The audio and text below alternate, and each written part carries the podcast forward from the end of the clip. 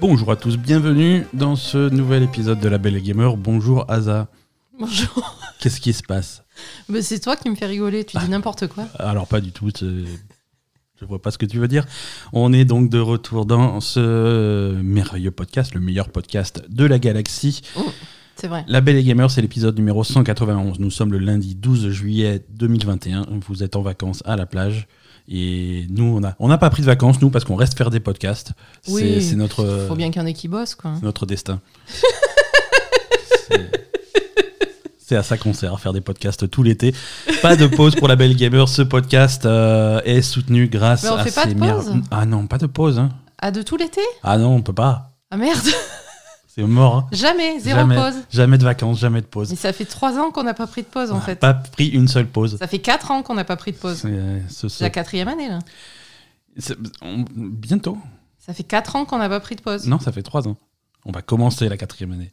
Mathématiquement, soyons corrects. Bon, ça fait trois ans qu'on n'a pas eu de vacances, quoi. On remercie nos fans pour. euh, Non, mais il y a un problème, là. Grâce à eux, ce podcast peut continuer d'exister. Merci aux fans qui nous soutiennent, euh, en particulier ceux qui nous soutiennent via, euh, notre page Patreon sur patreon.com slash gamer. Ça vous permet de contribuer à chaque épisode de ce podcast. Donc merci à tous et merci à ceux qui nous suivent sur les réseaux sociaux, que ce soit sur, sur euh, Twitter, sur Facebook ou sur Instagram. Merci à ceux qui sont sur notre serveur Discord pour raconter princi- principalement des conneries. hein. Je suis désolé, mais Ah oui.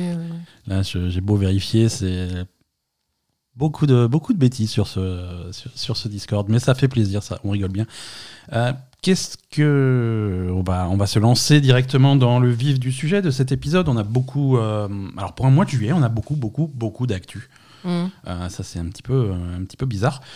Mais euh, on va pas s'en plaindre. Mais avant ça, comme chaque semaine, on va se concentrer sur les, sur les jeux, sur les nouveautés auxquelles on a joué cette semaine. Pas que les nouveautés, hein, il y a un petit peu de tout. La, la grosse nouveauté de la semaine qu'on a, pu, qu'on a pu tester, merci Capcom, c'est Monster Hunter Stories 2. Oui. Oui. voilà, le, le petit spin-off de Monster Hunter. Alors, Monster Hunter, cette série euh, qui était, c'était une série niche jusqu'à ce qu'il sorte Monster Hunter World, qui a catapulté la série euh, à, des niveaux, euh, à des niveaux assez incroyables. hein. C'est une série extrêmement populaire pour Capcom. C'est un peu la série qui a. On va pas dire que, que ça a sauvé Capcom, mais pas loin. Les ventes ont été, euh, ont été incroyables. Et donc, ça, c'est.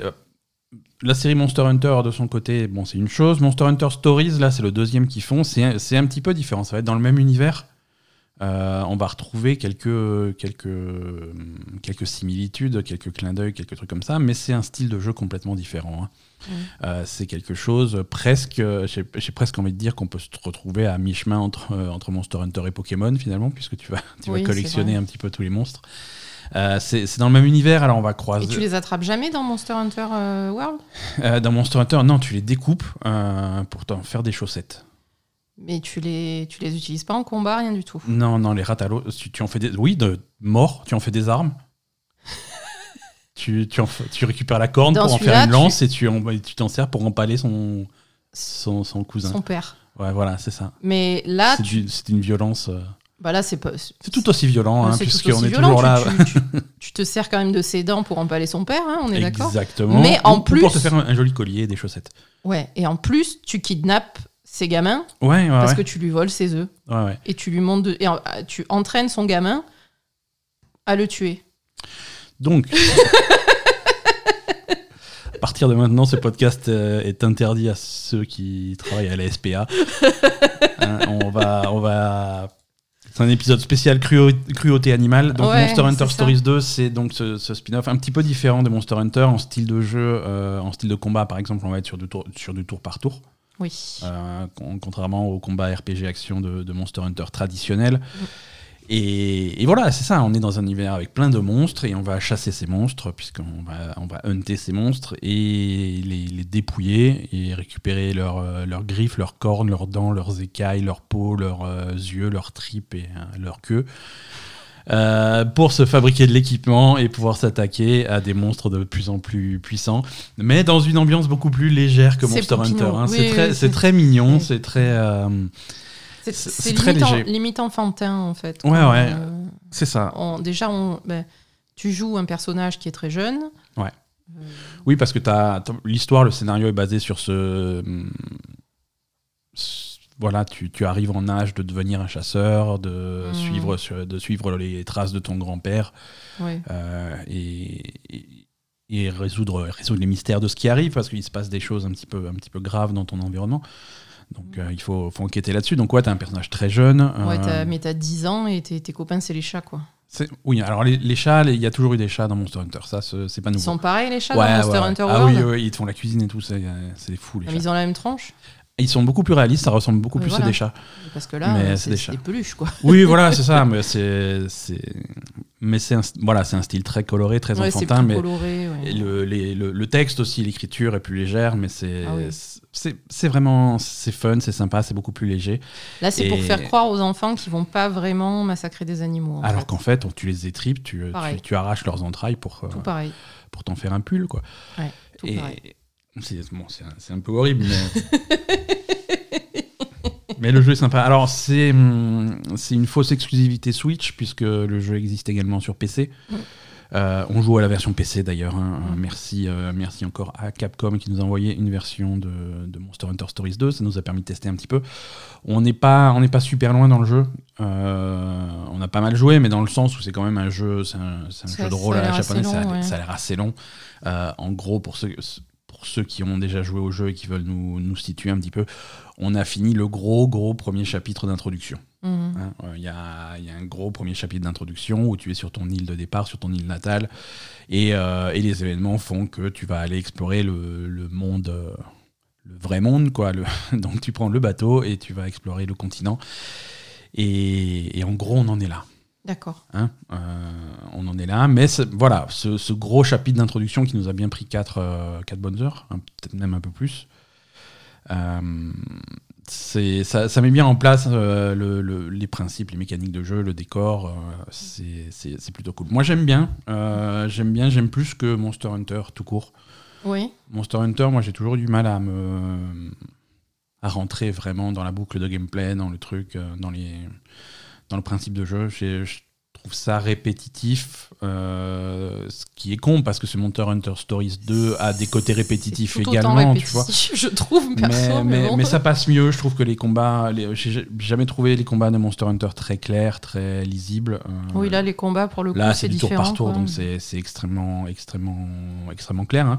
C'est sur un système assez classique de pierre, papier, ciseaux. Mm. Euh, tu fais, tu peux, quand tu fais des attaques, tu peux choisir euh, si c'est des attaques plutôt de force ou des attaques de vitesse ou des attaques techniques, sachant que la, la force bat la technique, bat la vitesse, bat la force. Ouais. Euh, voilà. Donc tu as ce triangle-là qu'il faut toujours garder en tête parce que tes ennemis aussi vont faire, vont faire des attaques plutôt orientées dans un sens ou dans l'autre, donc il faut faire les contres. Et si tu fais les contres, tu as des gros avantages en combat. Donc euh, là, savoir ce que va faire ton adversaire, alors soit c'est des ennemis que tu connais, soit c'est assez évident. Je veux dire, par exemple, si c'est un gros bourrin de sanglier, tu dis, ben, il va peut-être faire des attaques de force, ce couillon. Donc tu vas plutôt lui faire des attaques de vitesse pour le contrer. Ou si, si c'est des. Très tôt dans le jeu, tu as des monstres qui ressemblent un petit peu à des dinosaures, des vélociraptors, donc tu dis, bon, bah, ça va plutôt être euh, axé vitesse. Donc tu vas choisir tes attaques en fonction, tu vas aussi choisir l'arme que tu vas utiliser. Donc ça, c'est très Monster Hunter. hein. Tu vas retrouver la plupart des armes de Monster Hunter. Tu vas choisir soit une épée à deux mains, soit épée bou- bouclier, soit un arc, soit un marteau, soit un truc. Et selon l'adversaire que tu as en face de toi, tu vas avoir des armes plus ou moins adaptées. Mais tu peux avoir plusieurs armes dans Monster Hunter World aussi Ouais, ouais, ouais, tout à fait. Ça te fait. Alors, dans Parce que Monster là, Hunter tu as l'épée, le- l'arc et le marteau. Alors, Au début, en tout cas. au, au début, au début, tu as l'épée et le marteau. Au début, tu as l'épée et le marteau, Ah, après, tu t'en fabriques d'autres. Euh, tu as trois emplacements d'armes rapides où tu peux, tu peux Mm. switcher. euh, voilà. Et en gros, il faut toujours avoir sur toi une arme tranchante, une arme perforante et une arme euh, Contondante. contondante. Donc, tu vois, tranchante, ça peut être l'épée à deux mains, ça peut être épée plus bouclier. La perforante, ça peut être l'arc, ça peut être la lance, ça peut être. Voilà. Oui, voilà, oui, d'accord. Hein. Mais les- les- les l'effet, c'est ça. Voilà, c'est ça. Et donc. euh, C'est pareil dans Monster Hunter World. dans Monster Hunter World, tu vas choisir ton arme préférée et généralement tu vas pas beaucoup changer. Oui, voilà, Euh, c'est moi, c'est ça que j'avais j'avais retenu voilà. en fait, que tu utilisais une arme et voilà quoi. Ouais, tu, tu, peux faire, tu peux faire la plus grosse partie du jeu avec Change la, trop, la même arme. C'est juste des styles de jeu complètement différents. Oui, voilà. Et si tu veux varier de style de jeu, tu vas changer Tu vas d'arme. changer d'arme. Mais, tu peux euh, pas changer d'arme en combat ou ce genre de truc. Non, et c'est pas forcément intéressant. Tu vois, tu vas pas avoir des cas où, voilà, contre euh, j'ai telle arme contre tel monstre. Enfin, si tu, tu vas toujours trouver des joueurs euh, qui, qui vont optimiser, tu vois, mais t'es jamais Mhm. dans des situations bloquantes. Alors que là, euh, les combats vont être. euh, C'est basé là-dessus. c'est hein. ba- basé là-dessus. Mhm. hein. si c'est basé aussi, là aussi, c'est tiré de Monster Hunter sur le fait de pouvoir cibler des parties du corps de, Oui. de, de ton adversaire. le- Pas sur les monstres de base, hein, mais sur ça. les boss. Ouais. c'est un petit peu horrible. Alors tu lui mets la flèche dans l'œil Ouais, non, mais c'est pas. non, mais tu vois, jusqu'à ce que tu lui éclates son œil voilà. et après, une fois qu'il est bien handicapé, tu l'achèves. C'est c'est presque ça, mais pas exactement. Tu vois, mais par ça, exemple, ouais. non, c'est presque ça, mais pas exactement. Euh, tu vas voir par exemple un, un ennemi qui va faire des attaques, euh, des attaques de poison Mhm. et qui va faire, euh, qui va préparer une grosse attaque. Tu sens qu'il prépare une grosse attaque et la façon dont il prépare son attaque, c'est il va commencer à, à- à bouffer des trucs, à les digérer, à stocker le poison dans sa queue et ensuite à cracher avec sa queue sur, euh, sur tout ton groupe et, du coup il y a tout ton groupe qui se fait em- empoisonner. Ouais. Donc ça c'est quelque chose qui prend plusieurs tours pour lui à faire, mais s'il arrive à le faire complet, ça fait très mal. ouais. Ça fait très mal. Donc là, tu peux anticiper, et à ce moment-là, quand il commence à faire ça, tu peux cibler sa queue. Et si tu fais suffisamment de dégâts avec le bon type d'arme sur sa queue avant qu'il sorte le qu'il truc, son attaque. tu peux c'est lui bon. détruire sa queue. C'est horrible, mais du coup, il fait pas Mais son attaque. horrible. Mais c'est, vois, moi, c'est ça qui me gêne vraiment dans Monster Hunter. C'est horrible. Voilà, et quand, il est, quand tu le tues, si, si ça se trouve, il est, il, est, il est pas vraiment mort, il est juste blessé, alors il va s'enfuir dans sa tanière, et là, tu vas pouvoir lui courir après, soit pour l'achever, soit pour lui voler ses- sa progéniture. C'est horrible. Donc c'est un petit peu horrible. C'est un petit peu horrible. Mais après, dans Monster Hunter World, c'est pire parce que tu- le, le truc essaye de se barrer, entrer dans la patte, euh, Ouais, et, ouais, et en- tu le tu- suis pour l'achever. C'est ça, c'est ça dans Monster Hunter World, les monstres ont, pire, ont pas de barre de vie. Tu vas savoir si tu, à quel point tu avances dans le combat au comportement du monstre en face de toi. Si- S'il commence à boiter, à saigner, avec qu'il a, qu'il a une aile en moins, c'est qu'il est déjà amoché, tu vois. Là, au moins, tu as des barres de vie, mais bon, c'est vrai que c'est difficile. Euh, Ben, c'est moins, on va dire, c'est présenté de façon plus mignonne que Monster Hunter World. Alors Ouais. ça fait- c'est- moins choquant, mais bon, finalement, tu fais la même chose, quoi. Donc, ouais, tu fais, tu fais finalement la même quand tu chose, penses, ben ouais, quoi. et avec le côté, euh, le, le côté œuf. Alors, le oui, côté- plus, en plus, tu leur piques leur gamin, quoi. Voilà, tu leur piques leur, euh, leur, leur gamin. Le côté œuf, ça c'est assez. hum, C'est ce qui fait le côté Pokémon un petit peu de Monster Mm. Hunter Stories. C'est que tu vas pouvoir euh, fouiller les tanières des, des monstres. Mm. Hein, si tu arrives à, à trouver où ils habitent, à remonter dans leur tanière, tu vas trouver leur nid. Mm. Dans les nids, il va y avoir des œufs. Donc là, tu as tout un système où tu vas choisir l'œuf euh, qui te plaît le plus. Tu peux en ramener qu'un seul. Donc euh, Ouais. tu vas savoir si- s'il est, plus- s'il est lourd ou s'il est léger, il est plus ou moins puissant selon si- s'il pue ou s'il pue pas trop, il est, voilà, il est plus ou moins fort. Voilà. Une fois que tu as choisi l'œuf qui te plaît, tu le ramènes chez toi, tu le fais éclore, et là tu as un bébé, euh, un bébé monstre qui va venir avec toi et qui, que tu vas pouvoir emmener dans ton groupe. Voilà, c'est ça. Dans ton groupe de combat, t'as as ton monstre et t'as ta, ta copine avec son monstre. Ouais, voilà, c'est ça. Généralement, le groupe de combat, donc c'est des combats tour par tour. Dans ton groupe, tu vas avoir quatre personnages la plupart du temps. Ouais. Tu vas avoir toi, ton monstre, euh, ton compagnon, euh, compagnon scénaristique, quoi, Ouais. et son monstre. Ouais. Donc ça fait deux, deux monstres et deux humains. Mm. Euh, toi, tu ne contrôles directement que tes actions à toi. Hein, donc c'est avec toi, tu vas choisir, bon bah je prends, je prends l'arc et je fais des attaques de vitesse ou de force, machin, et tu vas choisir tes trucs. Le monstre et, et tes, tes potes font un peu, font un peu ce qu'ils veulent. Bah, tu peux juste choisir le monstre Tu peux choisir le monstre qui est avec toi, parce qu'une en fois, fonction de ses attaques. Quoi. voilà, l'idée c'est ça, c'est que tu vas avoir un pool de monstres à ta disposition, tu vas en emmener 5 ou 6 avec toi en aventure, Mm.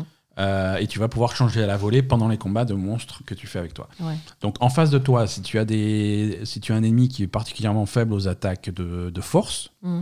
et que tu as un monstre qui est particulièrement fort en vitesse, il va faire que des attaques de vitesse, ça va pas être bon, c'est pas rien, intéressant. donc tu changes de monstre. Donc tu pourras pas lui dire de faire des attaques de force. Par contre, tu peux changer de monstre et faire un monstre qui est plus bourrin et qui fait plutôt des attaques de force. Mhm. Donc c'est comme ça que tu vas gérer un petit peu ton tes actions et les actions de ton monstre. Par contre, ton compagnon avec toi et son monstre, eux, ils font, ils absolument ce qu'ils veulent. veulent. Et ils font souvent de la merde, mais t'as pas, t'as pas ton mot à dire. Voilà, après il y a plein de mécaniques de lien avec ton monstre, une jauge d'amitié en fonction de ce que tu fais en combat. Si tu te débrouilles bien en combat, tu vas pouvoir lui monter dessus et faire des attaques plus puissantes parce que tu es monté. Euh, tu as des coups spéciaux, euh, tu, as plein de choses. C'est assez, hum, c'est assez complet d'un point de vue combat. Ouais. Euh, on se retrouve avec des, des- des- des mécaniques de combat très, très RPG japonais, avec, en, en gardant toujours les codes de, de Monster Hunter, la possibilité d'aiguiser tes armes, la possibilité de te buffer avant les combats, avant tes expéditions, ce genre de choses. Ça, c'est très, très Monster Hunter. D'accord. Voilà. Et après, autour de ça, bon, tu as une histoire qui est, euh, qui, est, qui est encore au début, là où on en est, donc euh, on va pas, on va pas la juger, mais je trouve que c'est assez bien écrit, c'est assez léger. c'est Encore une fois, j'aime bien l'ambiance, je préfère largement cette ambiance-là à celle de Monster Hunter World. Euh, Moi, je trouve que c'est un peu trop enfantin pour moi. Ouais, mais, oui, mais moi, je... alors c'est peut-être euh, c'est peut-être mon humeur actuelle, tu vois, mais j'ai pas envie de me prendre la tête, tu vois. euh, Toi, t'aimes bien ce genre de jeu. Moi, euh, c'est c'est Ouais. chacun son truc. hein, mais c'est vrai que bon, je préfère encore ça que Monster Hunter World, ça c'est sûr. Mais... Monster Hunter World, j'avais pas réussi à rentrer dedans. Non. Euh, j'avais essayé, hein, euh, mais hum, ça m'avait un petit peu. euh, Mais pourquoi ça te plaisait pas? C'était Je sais le pas. fait de tuer des monstres et pas des gens? Non, c'était non, non, pas du tout. Moi, moi, ça me, ça, ce genre de choses, ça me, ça me touche pas plus que ça.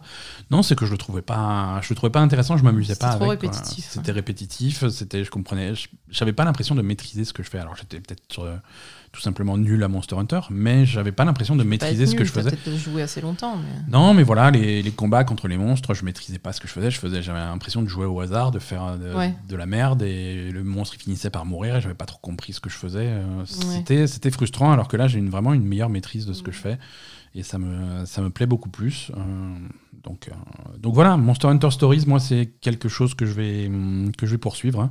Mm. Euh, ça, ça m'intéresse pas mal, et, et j'ai envie de voir euh, où, où ça mène. Toi, qu'est-ce que tu en penses? Moi, je préfère tuer des gens que des animaux. Ouais, ok. C'est tout. Mais ça, c'est pas des animaux, c'est des monstres, ils sont complètement fictifs. Non, c'est des dinosaures. C'est pas des. Ouais, c'est des pseudo-dinosaures. Non, mais ils crient, quoi. Enfin, je sais pas. non, je sais pas. J'ai aucun problème avec massacrer des, des, des humains ou des zombies ou quoi Ouais. que ce soit. Les, les humains, ça me dérange pas du tout. Ou des monstres quand ils sont vraiment monstres, tu vois, genre dans World of Warcraft ou des trucs comme ça. euh, Non, ça me fait chier aussi dans Warcraft. Ouais. Je préfère me faire des quand gens. c'est des mais bon. dragons, des. Bah, dans Warcraft, c'est moins. Là, c'est vrai qu'ils ont du, ils, ils ont de la personnalité, du caractère ces monstres. Puis bon, Warcraft, tu veux, tu vas pas leur arracher la queue, quoi. Alors, si, c'est l'objectif de la moitié de tes quêtes. Va tuer des Oui, machins et ramène fais- 12 queues, quoi. Ouais, mais tu le fais pas vraiment. Là, c'est vraiment, je- tu vises la queue. Enfin, Ouais. tu vois, c'est plus spécifique. T'as vraiment l'impression de le faire. Ok. Euh, Warcraft, effectivement, c'est vraiment des, des trucs un peu plus monstrueux. Là, c'est des. Ouais, ils ont une personnalité, vu qu'en plus, ça fait un peu Pokémon, donc tu vas les récupérer. Donc chacun a son. Ouais, ouais. euh, chacun a sa personnalité. Ils ont un peu une tête trop mignonne, tous. Euh, bon, voilà, quoi. Tu vois, Voilà. c'est pas le genre de truc que t'as envie de buter, quoi. Ouais. Et quand et t'as moins t'as moins de mal sur des sur des ennemis qui sont comme dit un petit peu plus monstrueux comme des des orques ou des trolls ou des trucs vraiment fictifs euh, ou quand tu joues à hum, à Darkest Dungeon par exemple et que tu te retrouves contre des hommes poissons euh, dégueulasses euh, armés de lances Oui, eux, mais ils sont, ils sont tu humanoïdes, donc eux, ça, tu ça les défonces quoi Moi, à partir du moment où c'est humanoïde, il y a aucun problème. hein. d'accord C'est vraiment l'animal qui me gêne, quoi. ouais ouais ouais Voilà.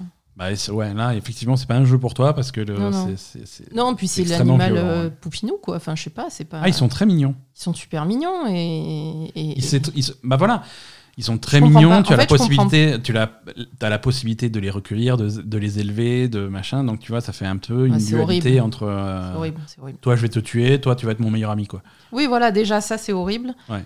Et après, je sais pas, je... c'est juste que. Par exemple, quand tu joues à un jeu où tu vas euh, défoncer des humains, des humanoïdes ou je sais pas quoi, il y a, il y a une explication, ils représentent une menace, etc. Ouais. Euh, pff, Ouais. Bon, voilà, il y a des guerres, il y a des machins, bon, voilà, tu, Non, non, là, c'est pas une menace. Ça, c'est juste que tu as envie de te faire un nouveau slip, quoi. Voilà, là, c'est tu, tu, tu vas dépecer des trucs, mais gratos, quoi. Ouais. Je comprends pas, mais même dans Monster Hunter World, je ne comprends pas l'explication. C'est juste, viens, on va te défoncer un monstre juste parce qu'il est là, en Alors fait. parfois, ils ça essayent de choque. faire une petite pirouette scénaristique pour expliquer le truc, genre euh, ah tellement s'il est devenu fou, il nous a attaqué, ou alors là, il y a un problème d'équilibre de l'écosystème, donc il faut rétablir. euh, Ouais, mais bon, c'est du pipeau à chaque fois. Ouais, Enfin, ouais. Je veux dire, euh, ils passent leur, leur vie à tuer des monstres. Si c'était. Ah, vois c'est des. le jeu s'appelle littéralement Monster Hunter. Voilà, donc c'est- Moi, en fait, je crois que c'est ça surtout qui me gêne. C'est le fait qu'il n'y ait Parce que, par exemple, dans Warcraft ou dans d'autres jeux, tu tues parfois des monstres Mhm. quand il y a un problème de monstre, parfois des humains ou des humanoïdes quand il y a un problème avec eux. Ouais. Là, tu ne tues uniquement que des monstres. Ouais. Pourquoi? Bah, Je sais pas, pour massacrer la, la faune locale, quoi. C'est tout. Mais visiblement, ils se reproduisent bien. Ils ont à chaque fois une dizaine d'œufs. euh, Ouais, mais bon, ça suffira jamais. hein. Non, mais c'est sûr. Non, je sais pas. euh, tu vois, quand c'est quand c'est mélangé, ça va. Ça me gêne beaucoup moins que quand c'est que que des animaux à, à- à- à défoncer, quoi. Ouais. Ça c'est Ouais. impossible. Voilà. Bon, en tout cas, moi, ça me. Je, vais, je vais continuer. hein. On, va, on va pour reparler de Monster Hunter sans doute dans les semaines qui viennent parce que moi, j'ai envie de voir euh, où, où ça va. Surtout que d'après ce que j'ai lu, euh, j'ai lu quelques tests et quelques avis euh, de gens qui ont pu finir le jeu. Le début, qui m'a bien plu, le début est extrêmement lent apparemment. Mhm. Et, et le jeu commence vraiment à s'ouvrir là où on est. Euh, quand on commence à quitter l'île principale et qu'on commence à, à voir le, le grand monde. euh, Mm. donc, euh, donc je, suis, je suis curieux de voir ce que le jeu, ce que le jeu réserve. Et, mais ça va, ça va être sympa. Mm. Voilà, donc pour Monster Hunter Stories disponible sur, sur Switch et PC depuis, depuis vendredi. Autre, euh, autre jeu dont je voulais parler, euh, alors j'ai vaguement évoqué le sujet la semaine dernière, mais on va en parler un petit peu plus longuement, c'est euh, State of Decay 2. Alors ça, c'est pas... Non, c'est pas une nouveauté, ça. C'est pas une nouveauté, c'est loin d'être une nouveauté, mais on ressort aussi parfois les vieilleries. Euh, et, et en particulier, alors on va pas reparler de State of Decay, vous savez tout ce que c'est, mais on va reparler, on va parler de son extension dont on vous a jamais vraiment parlé parce que je n'avais pas essayé. Ah oui. Euh, L'extension qui s'appelle Earthland, euh, qui, qui est assez différente de, de State of Decay 2. En fait, ça se présente, ça se présente au. Alors, c'est une extension qui est, qui est hum, gratuite. Mhm. En tout cas, elle est gratuite pour ceux qui ont le Game Pass. Après, si tu achètes le jeu euh, séparément, je ne sais pas comment ça se présente. Mais en tout cas, l'extension Heartland, tu l'as choisie sur le menu principal au départ. Hein. C'est pas quelque chose, ça rajoute pas des éléments au jeu normal. Ouais, c'est soit ça, soit le jeu normal. Voilà, soit tu fais le jeu normal, et le jeu normal, donc tu choisis, euh, tu, tu essaies de, de- de bâtir une communauté sur une des différentes maps, et tu as des objectifs de la carte, et tu, vas, tu finis ton truc.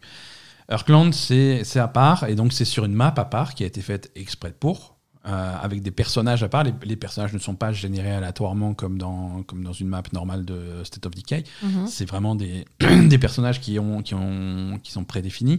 Ils ont, des, ils, ont, ils ont leur voix, ils ont leur histoire, ils ont leurs relations euh, les uns avec les autres.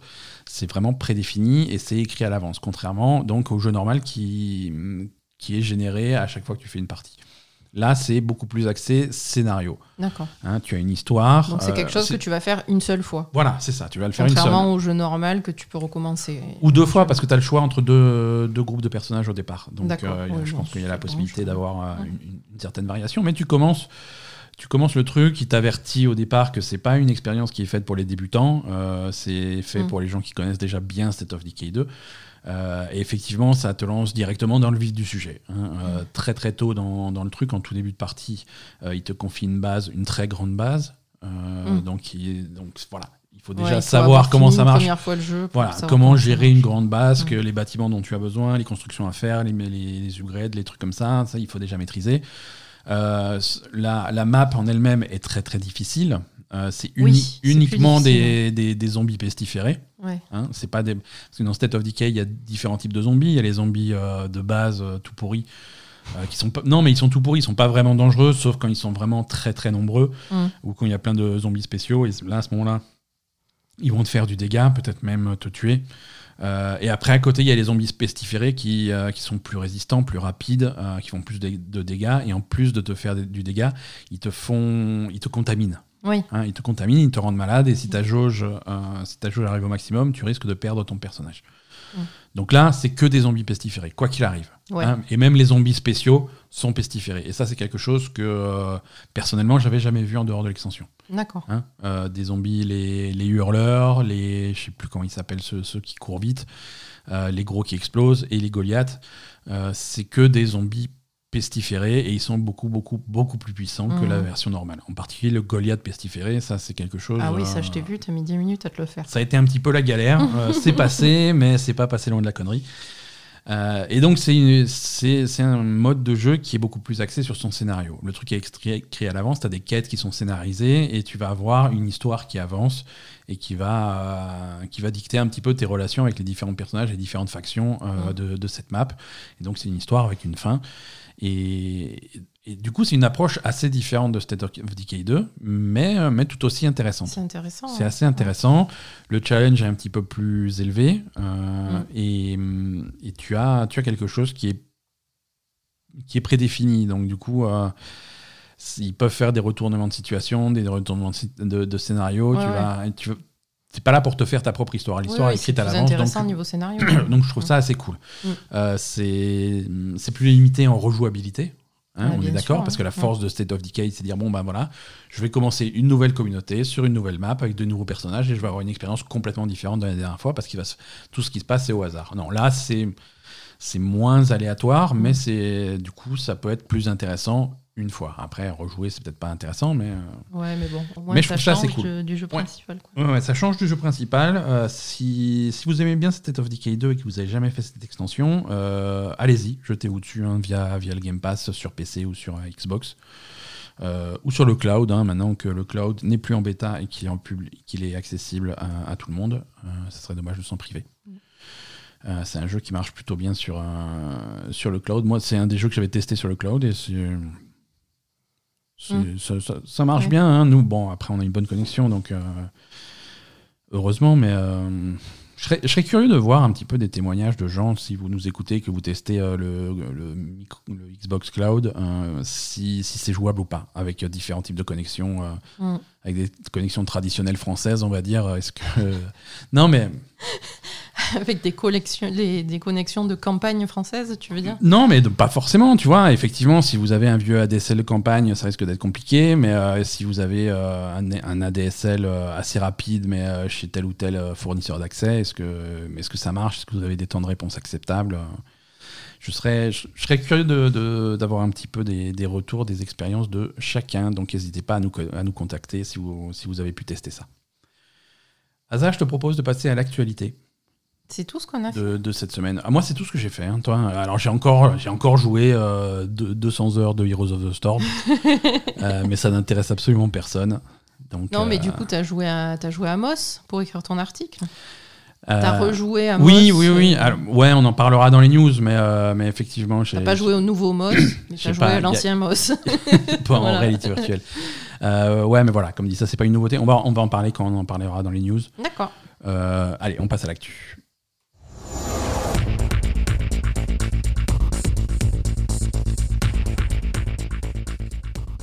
Alors, l'actu de la semaine euh, chargée. Euh, Il y a plein de beaucoup de hum, Est-ce qu'on a des nouvelles de Hassan Karaman?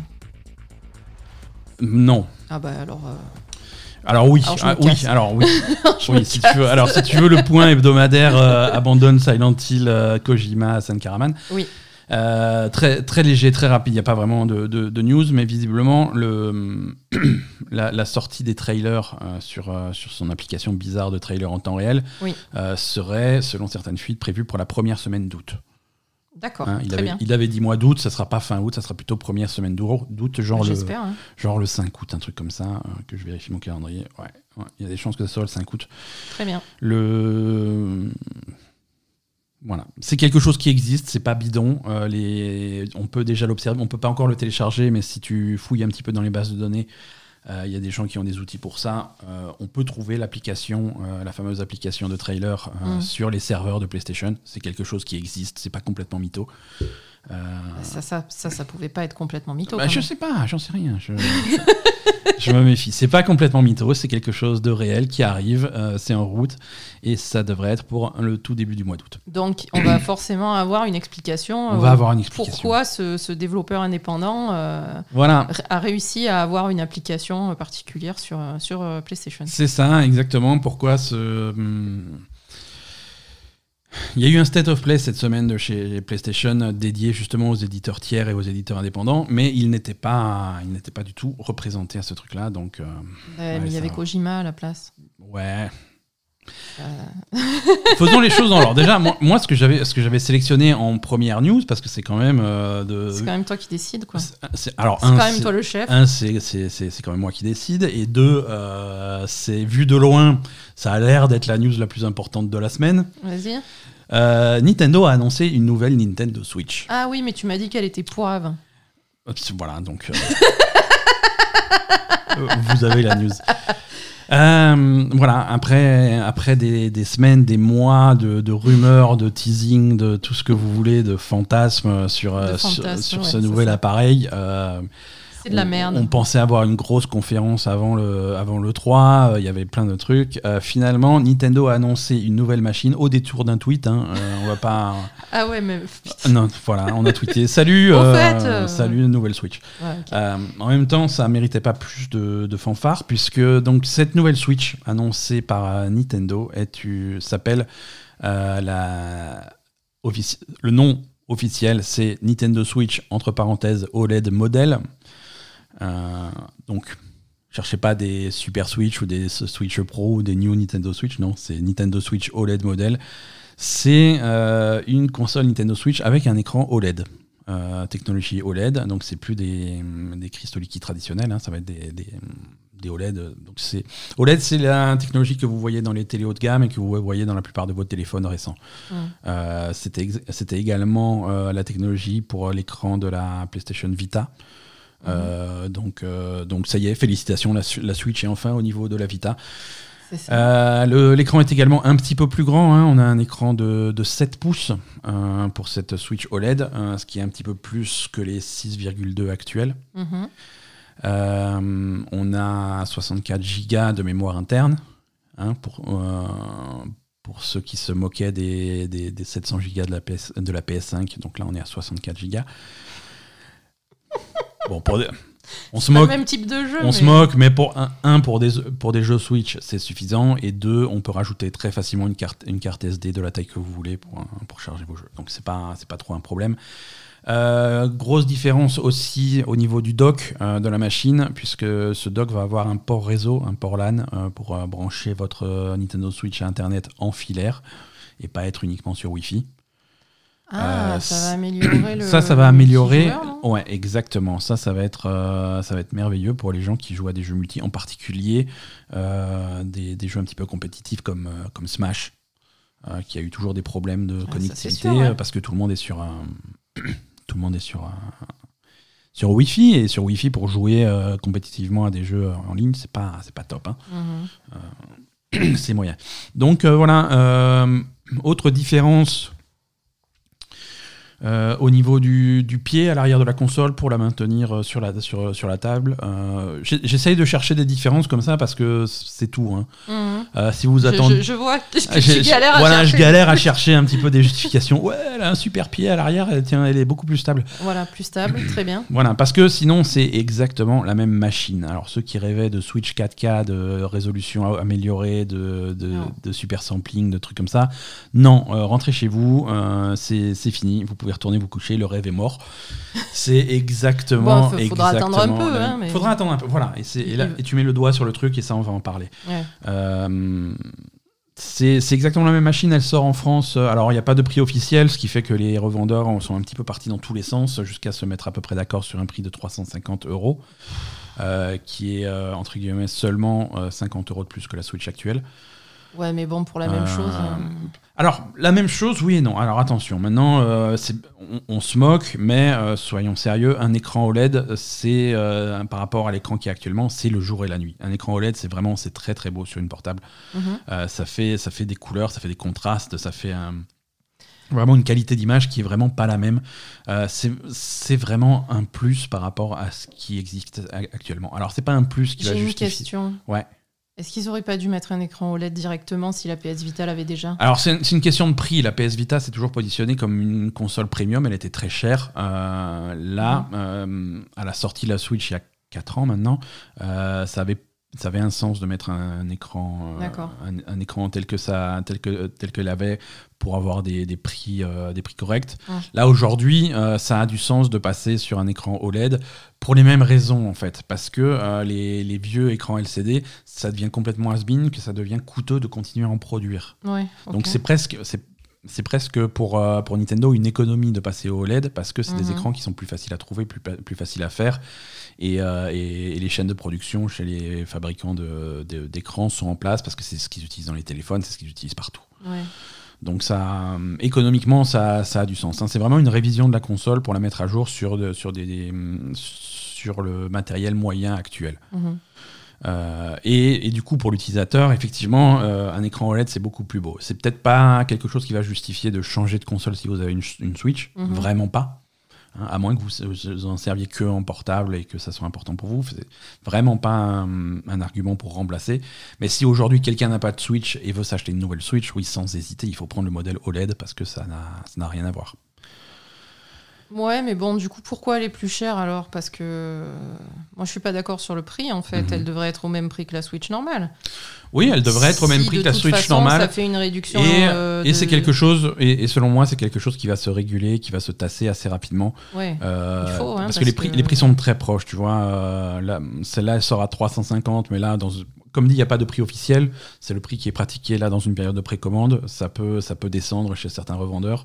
Mhm. Il y a certains revendeurs qui traditionnellement se mettent plus cher que d'autres. Hein. La Switch, tu la trouves à 300 euros partout, sauf chez Micromania où elle est à 330. Oui, bien sûr. Euh, merci les voleurs. Hein. Euh, merci les voleurs. Non, mais tu vois, alors à ce moment-là, quand tu vas chez Micromania qui, que tu te, qui te propose la, la, Switch à 330 et que tu vas à la Fnac qui te propose la Switch OLED à 350, voilà, 20 euros, c'est rien quoi. C'est.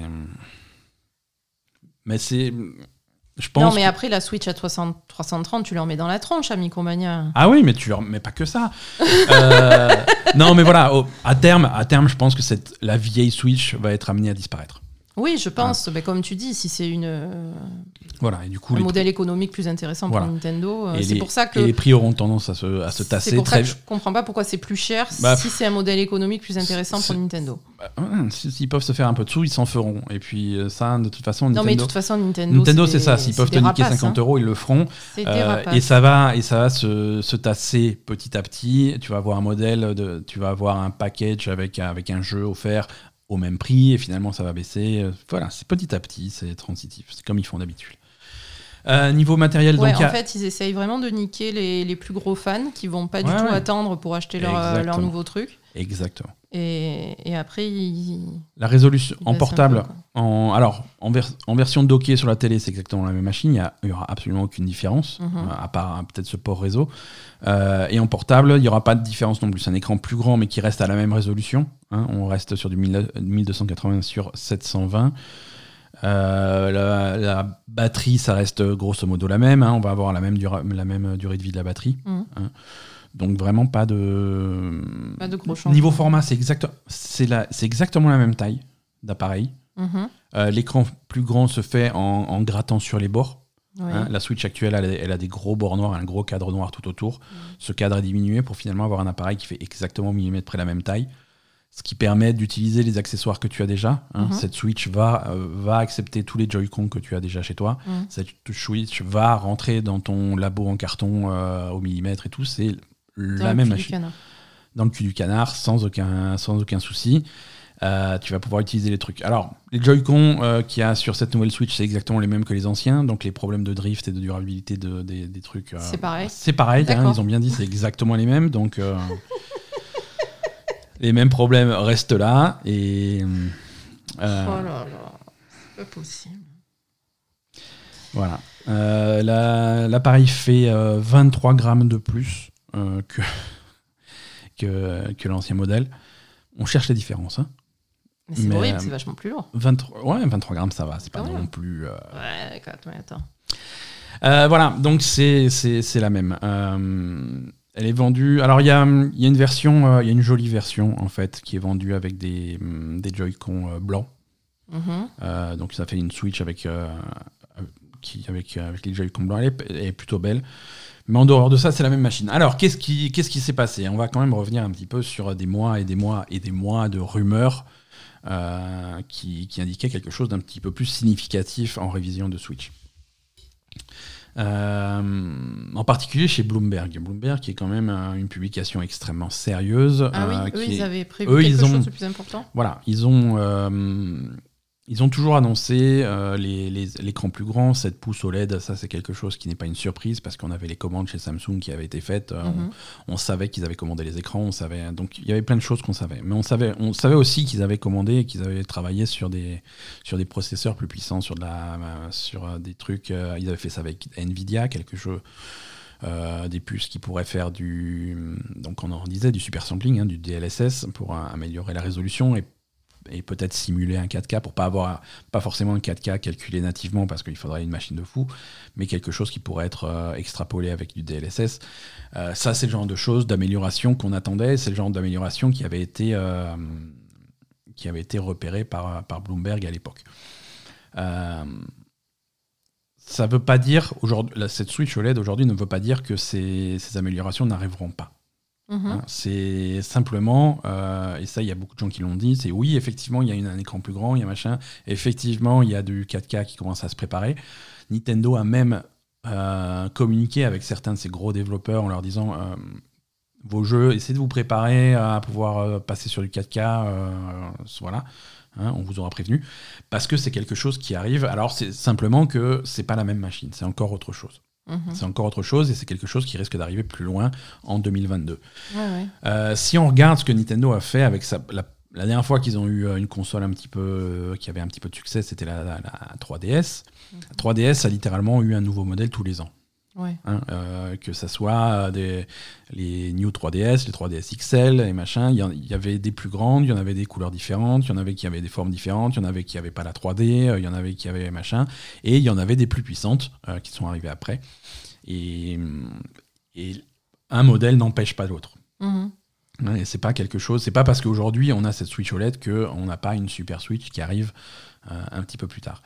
Les, autres constructeurs font pareil. Hein. c'est quand, quand, Microsoft a sorti une Xbox One S, ça leur a pas empêché de sortir une, Xbox One X l'année suivante. Quand, quand, PlayStation a fait une PS4 Slim, ça les a pas empêchés de faire une, PS4 Pro l'année suivante. c'est pas niveau timing, c'est pas fou. Mm-hmm. Euh, donc je pense que je garde espoir sur une Switch un petit peu plus puissante pour quelque part, euh, quelque part en 2022. Ouais. Voilà. D'accord. Celle-là, cette, euh, cette Switch OLED, elle, sort, elle sort en octobre. Elle sort le même jour que Metroid Dread, c'est le 8 octobre. Euh, voilà, donc, donc, ouais, ils avaient prévu une sortie le même jour que Metroid Dread. C'est, à mon avis, ils avaient prévu d'annoncer les deux en même temps, hein, vu qu'il y avait la même date, mais euh, je, sais pas. Je pense que euh, toutes ces rumeurs, toutes ces fuites ont, ont créé pour Nintendo un espèce de casse-tête pour annoncer ce truc. Euh, avec tout le monde qui attendait, avec ces, tu sais, les fuites qu'il y avait la semaine avant le 3, c'était vraiment la folie. C'est assez sûr, ça va être annoncé demain et tout. Et, tout le monde était là, ah, la Switch 4K et tout. Et je pense que Nintendo a vu toutes ces fuites, a vu tous ces trucs et, il a vraiment dû se, se pisser dessus en disant. Euh, on peut pas faire une présentation en grande la, pompe la semaine, de merde. La semaine avant le 3, si on débarque et avec tout le monde, tout Internet qui dit yes, la Switch 4K elle arrive avec un nouveau Zelda en 4K, ça va être trop bien. Et si on arrive dans ce contexte-là, en disant oh non, euh, on a un truc de merde en OLED, mm. on va vraiment se faire allumer. Donc, mon avis, le report de l'annonce a été, a été lié à ça, essayer de, maîtriser un petit peu la communication et faire. Et donc, ils l'ont sorti. Ils ont, ils ont annoncé leur truc un petit peu plus tard, un mois après le 3. Euh, justement, à l'inverse, pas en grande pompe. Ils ont fait un petit mm-hmm. truc. Juste un tweet. Non, voilà, il y a une nouvelle Switch. Elle sort le 8 octobre. Elle a un bel écran. C'est tout. merci, circuler. Quoi. Hein. Mm. Reste à voir. Hein. Comme dit, euh, c'est quelque chose qui est, qui est bien pour des gens qui n'ont pas de Switch. Ça va, être, ça va être une super machine, ça va être la meilleure Switch qui existe, euh, de toute évidence. Mais pour ceux qui ont déjà une machine et qui attendaient de changer pour un truc plus puissant, il va falloir patienter encore un petit peu. Voilà, voilà pour les news de Nintendo. Euh, il s'est passé aussi pas mal de choses du côté de Sony qui a décidé de faire un State of Play. Mm-hmm. Euh, donc euh, ça s'est passé jeudi soir, hein, un, state of play de Sony dédié en grande partie euh, au prochain jeu des Xbox Game Studio, Deathloop. Ça. ça. me fait beaucoup rire cette situation. ça. Euh, voilà, dans la star de ce State of Play, c'était Deathloop, hein, le, le, jeu d'Arkane, euh, donc de, de Bethesda, donc de Microsoft, euh, mais qui sort en exclusivité sur, PS, sur PS5. Il y a une présentation, en fait, une séquence de gameplay d'environ 9 minutes, qui a montré un petit peu le jeu. alors, d'après les retours que j'ai de cette démo, ceux qui comprenait pas ce que c'était Deathloop, c'est toujours mort. Hein. Personne ne comprend ce que c'est Non, non, personne ne comprend. Euh, les, les, les, gens qui sont, qui sont un petit peu réticents le sont toujours autant. Oui. Moi, je suis convaincu par, euh, par l'ambiance, par le style de gameplay. Euh, je suis curieux de savoir ce que c'est. Hein. Il, est tout à fait possible que ce que ça soit un pétard mouillé à l'arrivée, mais, mais je trouve ça, je trouve ça vraiment intrigant. Euh, cette espèce de, mélange de, de, de dinosaures. Non, il n'y a pas de dinosaures dans celui-là. De Dishonored. euh, ce mélange de Dishonored euh, et venant donc de, de Arkane Lyon, c'est pas étonnant, ce mélange de Dishonored avec, euh, de, hum, avec du Hitman finalement. Mm. je rappelle ce truc, tu es coincé sur une île dans une boucle temporelle qui dure une journée et tu as cette journée pour, pour assassiner 8 personnes, tu as 8 cibles. Euh, et donc, c'est à toi de comprendre un petit peu où sont ces cibles, quelles sont leurs habitudes, quels sont leurs, euh, quel est leur planning de la journée, où est-ce qu'ils se déplacent, et essayer d'optimiser un petit peu ton parcours pour euh, zigouiller les 8 dans la journée. Si jamais tu meurs ou si jamais tu n'arrives pas à tuer les 8, la journée recommence. Mais ils te... ce sont des assassins aussi qui veulent te tuer, c'est ça? Alors, pas tous. Il y en a un en particulier, une. Il y en a une qui te traque. Ouais. Comme on a vu dans la. Voilà dans, dans le, gameplay. Une des huit, comment elle s'appelle Elle a un super nom et je l'ai oublié. Euh, il y en a une des, des huit. Elles sont, elle c'est une assassin aussi. Euh, Juliana, euh, c'est une assassin, c'est ton rival et son occupation de la journée. Chacun a son occupation, chacun a son truc à faire. Son occupation à elle, c'est de te défoncer. D'accord. Et toi, il faut que tu défonces donc les, les sept cibles. Elle plus les sept autres. D'accord. Hein, elle plus les sept autres. Et, donc il y en a d'autres, euh, il y en a d'autres. Euh, ils, ont, ils en ont montré un qui fait, qui a, qui a organisé une fête, il fait sa fête, il fait son truc. Euh, alors ils sont là pour te tuer dans le sens où s'ils te voient, ils vont se défendre, ils vont t'attaquer, mhm. mais ils sont pas activement en train de te traquer. Donc as un seul assassin qui te traque et toi tu dois tuer les cibles en plus. Donc les, les, les, sept cibles normales vont avoir leur, leur planning, l'autre, Juliana, elle va te courir après, mhm. et de temps en temps, en fait, ça va se présenter comme un, un petit peu comme un, comme un Dark Souls finalement, où elle va, entre guillemets, envahir ta partie. Euh, oui, voilà, c'est ça. Donc, tu vas, de temps en temps, tu vas avoir un, petit bruit qui indique que ça y est, Juliana est dans le coin, mm. soit pilotée par l'intelligence artificielle, soit pilotée par un autre joueur, parce que tu vas avoir un système d'invasion de, de mm. parties PVP. Euh, euh, et donc, il va falloir la gérer. Euh, mais, mais, voilà, la démo, la démo qu'ils ont montrée était plutôt sympa. L'ambiance, euh, l'ambiance est top. Les, ça, ça, parle beaucoup. Alors je sais pas si dans le jeu ça va parler autant, mais euh, il y a toujours visiblement Juliana qui te traque et en permanence en contact radio avec toi, et donc il y a toujours un petit peu de, de, dialogue. Euh, la, chauffe en permanence. La, la, musique, elle est top. Les armes sont, ont l'air d'être intéressantes, mais intéressantes à la, à la dinosaure. à, la, à la Dishonored, dans le sens où elles sont pas, pas forcément. Elles sont bizarres, il faut, faut, les maîtriser, elles sont pas forcément ultra efficaces, mais c'est des armes, quoi. Euh, et ça donne vraiment pas envie. Hein. Bah oui, mais c'est fait pour. La façon dont tu as décrit les armes. Mais c'est fait Alors elles sont bizarres, c'est des armes de merde. C'est fait... Non, mais c'est fait pour que tu en abuses pas, tu vois, que le jeu se transforme pas en partie de Doom.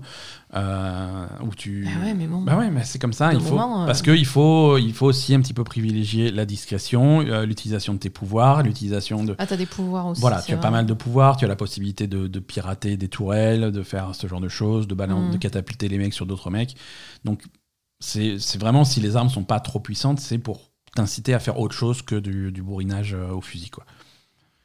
Euh, voilà. En tout cas, c'est l'ambiance. Du coup, pas de bourrinage, quoi. Ben, un peu, un petit peu, hein, parce que de temps en temps, tu vas te faire repérer, ils vont tous te sauter dessus. Bon, là, tu sors la mitraillette. Hein. Mais... Ta mitraillette, elle marche pas. Écoute, tu fais ce que tu, fais ce que tu peux avec elle marche à moitié, quoi. Ben, alors tu meurs et tu recommences ta journée, c'est tout. C'est tout. Il euh, y a la possibilité de, d'améliorer ton, ton, ton, personnage, d'avoir de meilleurs pouvoirs, euh, de, de, meilleures armes, de sauvegarder des trucs d'un run à l'autre. Mmh. Euh, ça, c'est pas exactement clair de comment ça se passe, mais ils ont montré que selon les objectifs que tu arrivais à faire, tu récupérais une espèce de monnaie qui te permettait de, de récupérer des pouvoirs, ce genre de choses. Mmh. À voir. Hein. Je sais pas, ça paraît un peu compliqué. Je sais pas en fait. Ça paraît un peu compliqué. Ça paraît un peu compliqué. Moi, j'attends d'avoir vraiment le jeu. euh, Ouais. Le jeu pour. pour Le jeu entre les mains, bah, écoute. quoi. Il arrive bientôt. hein. Euh, le jeu sort le 14 septembre, donc dans exactement deux mois. C'est pas si loin. Non, ça va. C'est c'est pas si loin. Euh, donc c'était un state of play qui était dédié en grande partie à ce, à ce Deathloop. Ah oui, dernière chose sur Deathloop, euh, on a confirmation, c'était marqué dans le trailer en tout petit euh, caractère minuscule.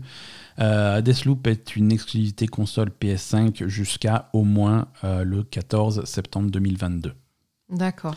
Donc ça, euh, les termes du contrat Donc sont clairs. Il y a un an d'exclusivité. à la PlayStation, donc on peut s'attendre à voir Deathloop arriver sur Xbox et probablement sur le Game Pass à partir du 14 septembre 2022, après un an. Mm. Euh, voilà, Ok. voilà pour Deathloop. Euh, donc c'était un state of play dédié à- au- un petit peu aux éditeurs tiers avec des nouveaux jeux, des trucs euh, qui, ont, qui ont été annoncés. Alors il n'y avait pas, pas, pas des tonnes de trucs euh, intéressants. Moi en particulier, je voulais vous parler de, hum, de Moss, Moss Book 2, Book 2, Mhm. la suite de Moss qui, qui a été annoncée pour PlayStation VR.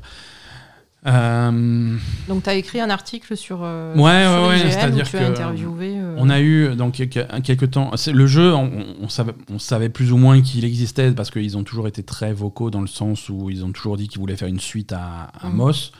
Mais là, c'est officiel, hein, ça a été annoncé en, en ouverture de ce, de ce State of Play. Et, euh, et ouais, on a eu l'occasion, euh, moi j'ai eu l'occasion grâce à, grâce à IGN d'interviewer l'équipe de, de, de Moss 2. Euh, donc là, si, si vous voulez en savoir plus, il y a, l'article, il y a l'interview qui est disponible euh, sur IGN. Euh, mais en gros, Moss 2, c'est la suite directe de Moss. C'est toujours un jeu réalité virtuelle exclusivement. Ça sort seulement sur PSVR. Alors quand je dis seulement sur PSVR, j'ai posé la question. Ils ont dit bon, là euh, aujourd'hui, on annonce la sortie sur PSVR, euh, partenariat avec Sony et machin. On est très content de travailler avec Sony, super relation machin. mhm. Évidemment, on cherche toujours à ce que nos jeux soient, euh, soient accessibles par le plus de personnes possible. Donc voilà. Donc, Donc sous- peut-être par la sous-entendu suite, euh, par la suite, voilà. Le premier, Sur d'autres supports. le premier MOS était, par- était sorti sur à peu près tous les casques de réalité virtuelle euh, possibles et imaginables. Mhm. Je pense que celui-là, euh, au bout d'un certain, d'une certaine période d'exclusivité, va aussi, euh, va aussi arriver ailleurs. Euh, donc on, on joue, on joue toujours cette, c'est la suite directe. On va toujours jouer cette petite souris qui s'appelle Quill, hein, qui a des aventures assez incroyables dans, dans, ce- dans cet univers un petit peu bizarre. Euh, le jeu, le jeu en réalité virtuelle te met vraiment au milieu du truc. Tu as l'impression de, de voir la petite souris euh, évoluer au milieu de, de- de petites maquettes. Ouais, t'es- toi, tu es à ta taille? Toi, tu es en taille réelle. Voilà, toi, tu es en taille réelle et tu vois, euh, tu vois la souris euh, te balader. Et c'est quelque chose qui- qui- qu'ils ont essayé de, retranscrire, c'est-à-dire que toi, casque sur, les, sur la tête et que, à regarder le truc, la souris va avoir une taille de souris, tu vois? C'est ça. Hein, donc, c'est, t'es pas. euh, euh, t'es pas déstabilisé, t'es pas désorienté, t'as vraiment l'impression d'être dedans et d'avoir une souris devant toi qui se balade. Mhm. Alors, une souris avec une épée et des trucs comme ça, tu vois, qui, qui va se battre. Mais, mais c'est très mignon, donc ça se balade dans les petits décors, c'est assez malin. Tu vas avoir des puzzles à résoudre, euh, des, des trucs de plateforme, de levier, de machin. Euh, tu vas avoir des monstres à, à pourfendre, tu peux prendre le contrôle de certains monstres de temps en temps, c'est c'est rigolo. Moi, j'ai- à l'occasion de ce truc, comme j'allais euh, interviewer les, les, les- les gens du studio, j'ai ressorti le premier boss, le premier boss pour me rafraîchir un petit peu la mémoire. Et c'est vrai, c'est vrai que c'est vrai que c'est très mignon quoi. Tu, tu regardes, il y a plein de trucs, il y a des il y a des trucs à collectionner sur les différents tableaux, Mm. mais la façon dont tu vas les trouver, bah, tu vas te pencher d'un côté de l'autre pour voir euh, derrière l'arbre, derrière le machin, derrière la feuille, et tu vois ah là il y a un parchemin à ramasser, donc euh, c'est Ouais, tu te sers vraiment du. tu te sers de la perspective de la De la 3D, perspective du fait d'être en, 3D. en réalité virtuelle pour, un, pour guider Ouais. cette petite souris.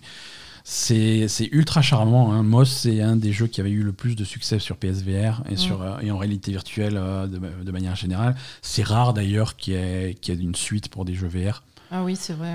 ouais. Euh, c'est- et tout simplement parce que c'est rare que ce soit rentable. Mhm. Hein Parce que souvent les, souvent les studios sortent des jeux réalité virtuelle. C'est des jeux qui ont un succès modéré parce que tout le monde n'a pas de casque à disposition. Euh, et du coup, ça se vend pas énormément. Donc, ils font un jeu en réalité virtuelle. Et puis la suite, enfin, bon, bah, peut-être que le suivant sera pas en réalité virtuelle ou peut-être qu'on va faire partir sur d'autres projets ou des trucs comme ça. Donc, c'est rare qu'il y ait une suite. Là, ça reste en réalité virtuelle. Hein. Vous attendez pas une version euh, non VR euh, en, en 2D traditionnelle. C'est pas, ça va à l'encontre de, de la philosophie du jeu, donc je pense pas Mm. que c'est ça qu'ils essayent de faire. Mais euh, bon, en tout cas, ça a l'air beau. Il y a eu un trailer. Il n'y a pas de date de sortie encore du tout. Voilà. Ouais. À voir. À voir. Dans ce State of Play aussi, est-ce qu'il y a un Death Stranding? Parlons un petit peu de Death Stranding. On a enfin des détails sur ce fameux Death Stranding Director's Cut. Ouais, oui. ouais. Ouais, voilà. Oui. Voilà. Euh, alors, qu'est-ce que c'est Death Stranding Director's Cut? Déjà, combien ça coûte hein, Puisque chez, chez Sony, c'est c'est Ouais. toujours. euh, Toujours le problème. Donc, l'upgrade- euh, Death Stranding Director's Cut est quelque chose qui n'existera que sur PlayStation 5. Oui. Euh, L'upgrade vers euh, de, de votre version PS4 que vous avez déjà vers une version PS5 coûtera 10 euros. Euh, et 10 euros pour tout, hein, parce qu'il n'y a, pas- y a pas de DLC en plus, il n'y a pas de contenu en plus à payer en plus, c'est 10 euros pour l'ensemble. Mhm. Alors l'ensemble, c'est beaucoup de... Alors c'est bien entendu des fonctionnalités PS5, hein, gestion de la manette et de ses gâchettes euh, magiques. Euh, Putain, les gâchettes. Ah, les gâchettes pour porter Ah, les ça va trucs, être chaud, ça. ça. va être intéressant. Mhm. J'ai- hâte de voir ce qu'ils font Ouais, avec. ouais, ouais. Euh, les environnements, le, le 4K, 60 images par seconde, ça, ça va, ça Donc va ça être va être encore plus beau euh, que ça va être plutôt joli parce beau. que bon, ça, ça- a beau être des, des, des- des paysages un petit peu désolés, un petit peu. Euh, très, c'est- très même. très très beau Mhm. et j'ai hâte de voir ce que ça va donner en 4K. euh, voilà. Même si sur PC c'est déjà en 4K. Oui, Ok, mais bon, voilà, ça va être sympa quand même. Euh, pour ceux qui l'ont pas sur PC, c'est bien. Exactement. Euh, et plein, plein d'améliorations, plein de trucs de, d'amélioration de, entre guillemets, de qualité de vie euh, pour, euh, pour ton quotidien de livreur. Ils ont montré plein, plein de nouvelles upgrades, des trucs comme ça, des trucs pour livrer des colis avec une catapulte. Mais ils font comme ça chez nous. Ouais, ouais, ouais. On est d'accord, si- ils font comme ça. Si Ils jettent le colis par-dessus le portail de chez nous. Donc, euh, exactement, si tu veux vraiment faire exactement comme chez Colissimo, euh, ils te filent une catapulte qui te permet d'envoyer tes colis là où tu veux. Euh, des nouveaux robots qui vont t'aider à porter des trucs ou à te Ouais. porter toi-même. C'était assez marrant. C'est un jeu de Kojima, donc il y y a aussi pas mal de trucs, pas mal de trucs bizarres. Il y a hum, il y a un mode Mario Kart où tu es dans une voiture et tu fais des courses avec d'autres voitures sur des ça. circuits. Euh, Qu'est-ce que ça fout là? Je sais pas. Je sais pas, c'est que. Euh, je sais pas. non, le trailer est marrant parce qu'ils ont montré plein de trucs, plein de fonctionnalités en plus. Voilà, la, la- la catapulte, des nouvelles armes, des nouveaux ennemis, des nouveaux machins, des machins. Et en tout dernier, euh, des nouvelles missions pour le scénario. D'accord. Donc il y a quand même du contenu en plus, quoi. Oui, voilà, c'était ça le plus important. Mais c'est le dernier point sur leur, sur le machin. Donc, euh, soit ils s'en foutent complètement, soit c'est quand même extrêmement mineur comme, comme ajout. Et je pense que ça doit justifier le fait qu'ils ne facturent pas ça comme un vrai DLC. Mm. C'est plutôt effectivement un director's cut euh, dans, dans, dans le sens propre du terme, c'est-à-dire une amélioration du truc qui existait déjà. Quoi. Mm. Donc faut pas voir ça comme. euh, Mais bon, si vous avez jamais fait euh, Death Stranding, Hmm. Je sais pas, je sais si pas. vous avez jamais fait Death Stranding, il y a plein d'autres jeux. hein, voilà, je vous en sais faites pas. Si vous avez jamais fait Death Stranding, je sais pas s'il faut le faire ou pas en fait. mais Ah non, mais je pense qu'il faut le faire parce qu'il faut savoir de quoi tu parles avant de critiquer. Euh, c'est un jeu assez unique et Mais ça convient pas forcément à tout le monde. hein. Mais ça ne convient pas à tout le monde. Euh, voilà. Euh, Qu'est-ce qu'on avait d'autre sur ce State of Play? On a eu des. hum, Oula, j'ai tout cassé. Non, ça marche. Il y, a- il y a eu des mises à jour sur des trucs qu'on connaissait déjà. On a eu un nouveau trailer de Sifu, le jeu français de, de baston euh, très étrange où ton personnage a l'air de vieillir au fur et à mesure que tu te fais défoncer. Ah oui. Euh, c'est c'est rigolo, ça a toujours l'air original, ça a toujours l'air très intrigant. Euh, ça a l'air, par exemple, par contre, ça a l'air. Ça a l'air repoussé, hein, puisque ça sort en 2022 finalement. Euh, Qu'est-ce qu'on a d'autre? On a eu un trailer de Jet, The Far Shore, qui a l'air assez, assez planant, avec un style graphique un peu bizarre, avec des personnages euh, assez étranges. Lui, il n'est pas repoussé, il sort toujours en 2021. Ah ouais, oh putain. ouais. Non, c'était très bizarre ça. Très bizarre. Mhm. Euh, voilà un petit peu pour. Mais non, il y a le truc avec le lapin, c'était Ah, ouais. bien. Fist, un jeu, un, un jeu avec un lapin qui a l'air présenté comme un, un petit. Alors je sais pas si c'est un Metroidvania, mais c'est présenté Oui, comme ça, en tout cas vu euh, de côté, avec euh, Metroidvania, ouais. avec euh, shooté platformé euh, de côté, sauf que tu joues un lapin euh, armé d'un lance-grenade. Ouais. Euh, voilà. Tout à l'heure, on parlait de Monster Hunter où tu me disais, euh, moi j'ai des problèmes quand, quand on tue des animaux et tout dans les jeux vidéo. J'ai un peu moins de problèmes euh, de, de scrupules sur toi pour tuer les animaux, des trucs comme ça, parce que pour moi c'est fictif et des machins comme ça. Ouais. Par contre, euh, Jouer quand un on commence, te lapin. met le, la- le, le lapin, le lapin ça va encore parce que c'est un bourrin et tout, c'est euh, avec un Ouais. lance-grenade et tout, ça passe encore.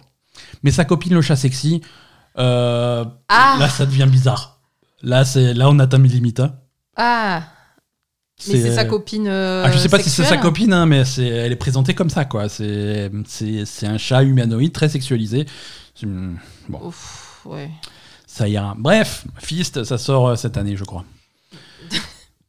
Peut-être. Peut-être. Bah, ça, on, on verra. Euh, qu'est-ce qu'on a d'autre Alors, parle ensuite, euh, grosse news pour les amateurs de, d'Assassin's Creed. Hein, vous, vous êtes nombreux. Euh, non, ils sont, ils, sont vraiment, ils sont vraiment très nombreux, c'est, c'est un problème. Euh,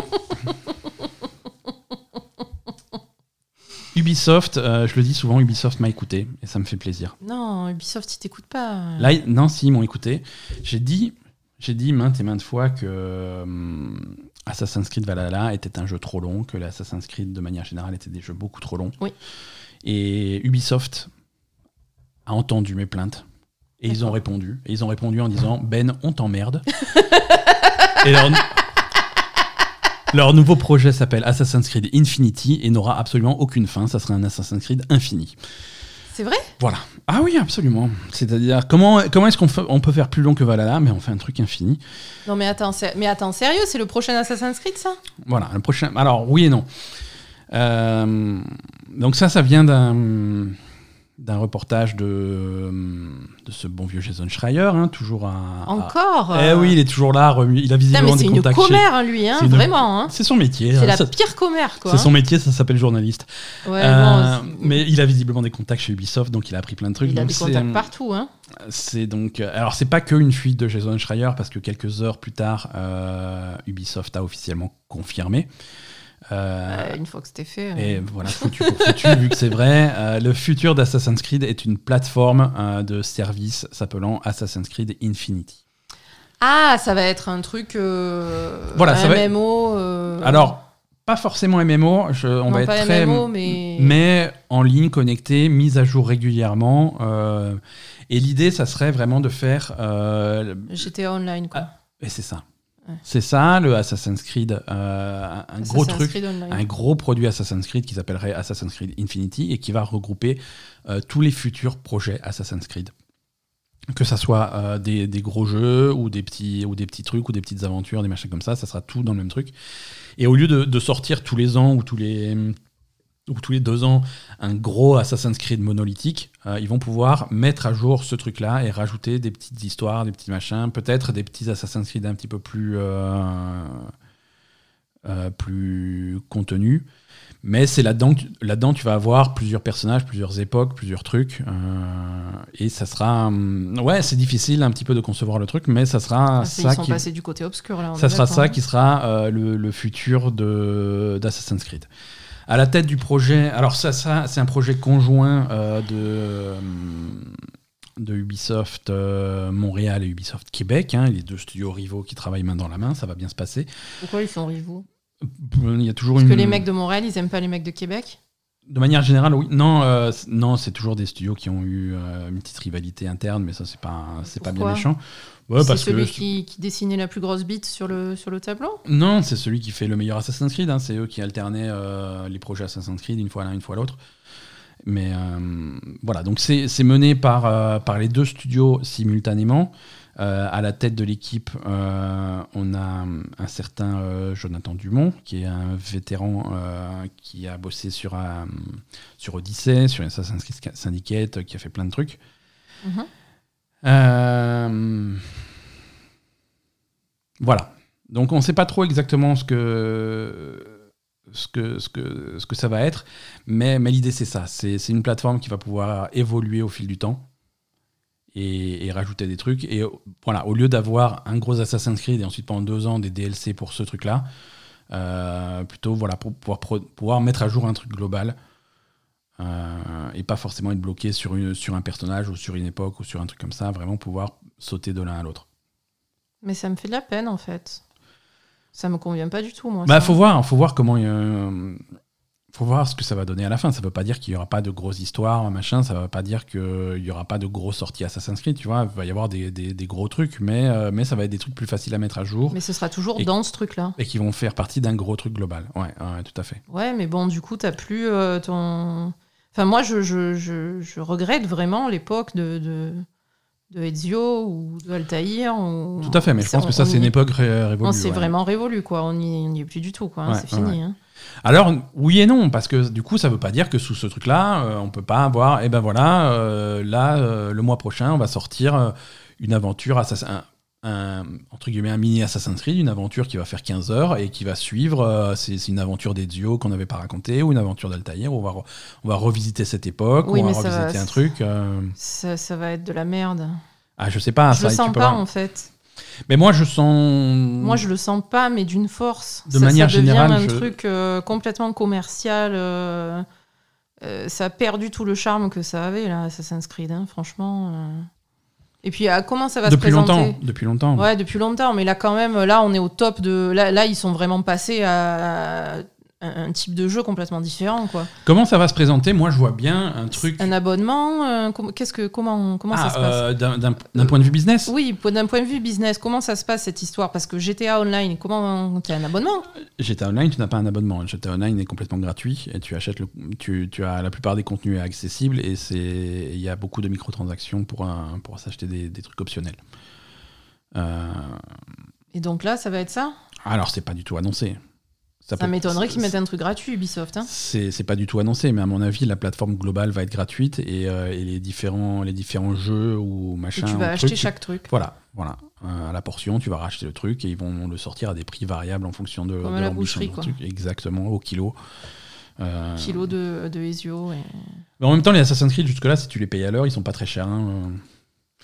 Euh, Il y a, justement, on va avoir, on, on va avoir le temps d'en, c'était pas assez cher, quoi. on va avoir le temps d'en reparler dans, et d'en apprendre un petit peu Mais plus parce ça que me- ça, c'est, c'est au minimum pour euh, 2023, voire 2024. hein. c'est vraiment pas pour tout de suite. Oh, à mon avis, euh, c'est optimiste. Hein C'est encore, c'est optimiste. ah oui, moi je dirais, euh, je dirais euh, Mais 2024, c'est bien parce que euh, figure-toi que c'est pile poil le temps qu'il va me falloir pour finir Assassin's Creed Valhalla. Donc, euh, je serai à jour d'ici là. Et est-ce que euh, le re- enfin, les, As- les Assassin's Creed qui sont déjà sortis vont être intégrés à ce truc-là d'une manière pas- ou d'une autre? On n'a pas suffisamment de détails encore. Ça serait intéressant, ça serait intéressant Ah de oui, pouvoir euh, effectivement. euh, Avec tous ressort- les trucs, tu vois, les, les Mhm. mini-machins, les, ouais, les petits trucs qu'il y avait euh, Russie, Chine ou je sais pas quoi là. Ouais, Euh, exactement, exactement. Tout, tout, tout ce qui a, Tout ce qui est tout Assassin's ce qui a eu un titre Assassin's Creed un jour ou Mhm. l'autre, ça, ça aurait été intéressant de. Euh, ça me désole un peu quand même. Ouais, mais écoute, c'est. hum, Je comprends qu'ils essayent de, ressort... de sortir, de s'éloigner un petit peu de, de, ces, hum, de ces productions monolithiques, le, gros truc, le gros jeu qui sort, il faut absolument vendre ça, et ensuite on, on l'abandonne complètement, on passe au suivant, plutôt que de sortir des, des, trucs plus, plus modulables. Quoi. Moi, ça, la logique, je la vois, hein, elle me choque pas, mais. euh, Mais moi, ce que je vois, c'est que niveau financier, ils vont nous, ils vont nous repeindre là. hein. ah, on va voir. hein. Parce que quand t'as acheté quand même euh, 70 euros ton Assassin's Creed, euh, t'en avais pour longtemps, quoi. Ouais, oui, non, après, voilà. On, on- Là, On on, va pas- être sur un truc où tu vas payer 15 euros, un truc de 2 heures, et, et sais- tu eh, fermes non, ta gueule. alors, hein. Je pense. Assassin's Creed, dans deux heures, t'as pas vu le générique encore. Euh, non, il faut. Voilà, Je on va sais pas, pas. partir sur des, sur des critiques de mauvaise foi avant de, avant de voir effectivement ce qu'ils vont proposer, mais il faudra être méfiant sur des points comme ça, effectivement. Ben, après, c'est vrai que ce genre de. de ce, ce genre de, de, de- de schéma économique, hein, ça fait penser à. Ça fait un peu arnaque en fait. Ça fait un peu penser aux, aux gacha, aux, mach- aux, aux trucs qui vont essayer de t'attirer euh, à, Bah, c'est un à peu ça. claquer du tu vois. pognon. Mais et euh, c'est- et c'est c'est une comparaison qui est, plutôt, qui est plutôt pas mal si tu compares avec des trucs comme Genshin Impact qui va sortir son nouveau patch avec une nouvelle, avec une nouvelle région, un nouveau truc, tu vois, on étend le jeu qui existe déjà. Oui, mais moi, j'ai, Assassin's Creed, pour moi, c'est pas ça, quoi. Et pourtant, Assassin's Creed, c'est ça que c'est devenu récemment. C'est-à-dire que là, on te sort Assassin's Creed Valhalla, tu as toute l'Angleterre et tout, plus euh, quelques, quelques maps parallèles qu'on va pas spoiler. Euh, et puis tu as la première extension qui sort, et là à ce moment-là, effectivement, on te rajoute l'Irlande. Alors si tu veux aller sur le nouveau continent, entre guillemets, si tu veux aller dans la nouvelle zone, faire les nouvelles Oui, non, quêtes, mais les nouvelles histoires, hein, l'Irlande, et ben tu rajoutes 15 balles. Non, Et sûr. ensuite, là, cet été, le mois prochain ou le mois d'après, je sais plus, euh, ils vont sortir le, le siège de Paris. Donc là, si tu veux aller en France, bah, tu rajoutes un billet et tu as de nouvelles zones. Oui, mais ça, va- ça sera pareil, ça. Et, vo- et voilà, ça sera ça. Ça sera ça. Ça sera quelque chose qui va ressembler à ça, mais, euh, mais qui va être plus, euh, plus regroupé dans un truc. c'est un petit peu ce qu'on a eu déjà euh, avec, avec cette dernière trilogie, avec la trilogie Origin Odyssey Valhalla. Oui, à chaque fois, il y a eu des DLC. C'était, c'était, c'est finalement le même jeu, sauf que là, on te rajoute des trucs, des régions, machin, et puis finalement, on te rajoute une autre époque avec un autre personnage et un nou- nouveau, finalement, machin. c'est le même jeu. Et, mais c'est le même jeu. C'est le même et voilà, c'est, c'est un petit peu ça. C'est quelque chose qui va unifier un petit peu tout ça et qui va permettre d'avoir. C'est plutôt une. Euh, Enfin, je sais pas, une confirmation que. Que Assassin's Creed a changé, quoi. mais complètement. complètement. Mais Assassin's Creed a 15 ans. Euh, Oui, non, mais je veux dire, moi, je-. Je sais pas, je regrette l'histoire d'Ezio, je regrette même l'histoire de Black Flag. euh, Enfin, tu vois, franchement, euh, Voilà. c'était des bons jeux, ça. euh, C'était des super jeux. Moi, mais, mais, moi, mes jeux préférés, ça reste aujourd'hui Black Flag et Syndicate. Hein. Oui, Syndicate, Ah, Syndicate avec la base dans le train. plus de mesures, mais, mais Black Flag, euh, tous les Ezio, euh, bon, voilà, quoi. C'est. Mhm. c'est- Ouais. Parlons un peu euh, Final Fantasy pour se, descendre, pour se détendre. ouais. Euh, Ça dépend lequel. Je vais te parler un petit peu du 14, un petit peu du 16. ça va. non, en gros, en gros, si tu veux, il y, a eu, euh, il y a eu un gros stream là ce, ce week-end euh, pour, euh, pour teaser un petit peu la sortie de, de, de la prochaine extension de Final Fantasy XIV, euh, Endwalker, qui arrive dans, pas si longtemps que ça. Euh, et donc, du coup, il y a eu plein d'interviews, plein de trucs comme ça, et ça a permis de sortir un petit peu quelques, quelques infos. Euh, en particulier, euh, ils, ont, ils ont interviewé Naoki Yoshida, qui, est, donc, qui est à la fois producteur de Final Fantasy XIV et à la fois producteur de Final Fantasy XVI, le prochain qui va sortir. Et donc, du coup, ils l'ont fait un petit peu parler de Final Fantasy XVI. Euh, apparemment, le jeu, euh, le jeu a bien progressé dans son développement. Final Fantasy XVI, d'après ce qu'il dit, est actuellement euh, verrouillé d'un point de vue histoire. Euh, toute l'histoire a été écrite, toutes les, tout le scénario, tout le déroulement, tout est écrit. Toutes, les, toutes les voix japonaises sont enregistrées, quasiment toutes les voix US sont enregistrées. Ah oui. On, est, on est très avancé dans le truc. Mm. Probablement, euh, d'après lui, il y aura probablement pas de nouvelles infos et pas de trailer au Tokyo Game Show qui arrive au mois de septembre. Mhm. Euh, pas parce que le jeu euh, n'est pas avancé, mais parce qu'il est, il est très avancé, mais pas complètement prêt. Selon lui, il veut que la prochaine fois que je montre Final Fantasy XVI, c'est que le jeu sera prêt, Ouais. euh, que vous pourrez, euh, que- qu'on aura une date de sortie, qu'on pourra le commander, qu'on pourra Mhm. machin. C'est la prochaine fois qu'il veut montrer Final Fantasy XVI, c'est quand il sera euh, très proche et très sûr de la date de sortie. Donc, avec un, avec un discours comme ça, j'imagine bien un Final Fantasy XVI l'année prochaine, en 2022. Mm. Hein. Euh, Peut-être pas début 2022 non plus, on va pas déconner, mais, euh, mais quelque chose à l'automne 2022, ça paraît complètement, complètement plausible. Ouais. J'étais Mm. pas aussi. Alors, j'étais à la fois. euh, pour Final Fantasy XVI, j'ai toujours eu un mélange d'optimisme et de pessimisme euh, parce que euh, Final Fantasy, euh, traditionnellement, depuis, depuis plus de 20 ans maintenant, il s'est toujours passé au moins 5 ans entre l'annonce du jeu et sa sortie. Mm. C'est toujours très très long. Ils ont toujours des problèmes, ils ont toujours des retards, ils ont besoin de Oui. mais là, à- aux manettes du truc, euh, il y, a, il y a Yoshida, le mec qui a sauvé Final Fantasy XIV, le mec qui est arrivé et à, à qui on a dit il faut mettre tout Final Fantasy XIV à la poubelle et ressortir le jeu, refaire complètement le jeu à partir de rien. Euh, tu as deux ans top chrono. Et il a réussi. Oui, donc c'est Donc un mec, c'est un mec qui est efficace. C'est ça. C'est un mec qui est efficace et, euh, et donc moi j'ai hâte de voir parce que j'ai- j'aime j'aime bien ce qu'il fait. J'aime Mm. bien ce qu'il fait. euh, L'ambiance de Final Fantasy XIV c'est quelque chose que j'aime beaucoup et je suis pas le seul. Donc ça c'est la deuxième partie de ma news. Euh, Final Fantasy XIV est en train de casser de casser tous ses records. D'accord. Euh, on en avait déjà parlé ti- timidement, mais là, là ce qui a été observé, euh, c'est le, le record de, de joueurs connectés simultanément sur Steam. à Final Mhm. Fantasy XIV. Oui. Euh, ce, qui est, ce qui est une toute petite portion des joueurs. Euh, je rappelle, Final Fantasy XIV est disponible finalement sur, en trois versions différentes. tu as la version PlayStation, PS4 et PS5. Tu as la version Steam et tu as la version PC non Steam. hein. tu as tout à fait la possibilité d'acheter le jeu en dehors de Steam et de faire tourner ça. Donc ça, c'est trois, trois plateformes différentes. Tous les joueurs jouent ensemble, hein, c'est crossplay bien entendu. Mais, euh, mais voilà, si on se limite uniquement à Steam, puisque c'est le seul où on peut observer vraiment des chiffres, euh, on, a, on a battu les records cette semaine. Euh, on avait un record sur Steam de 41 000 joueurs simultanés qui date de 2019.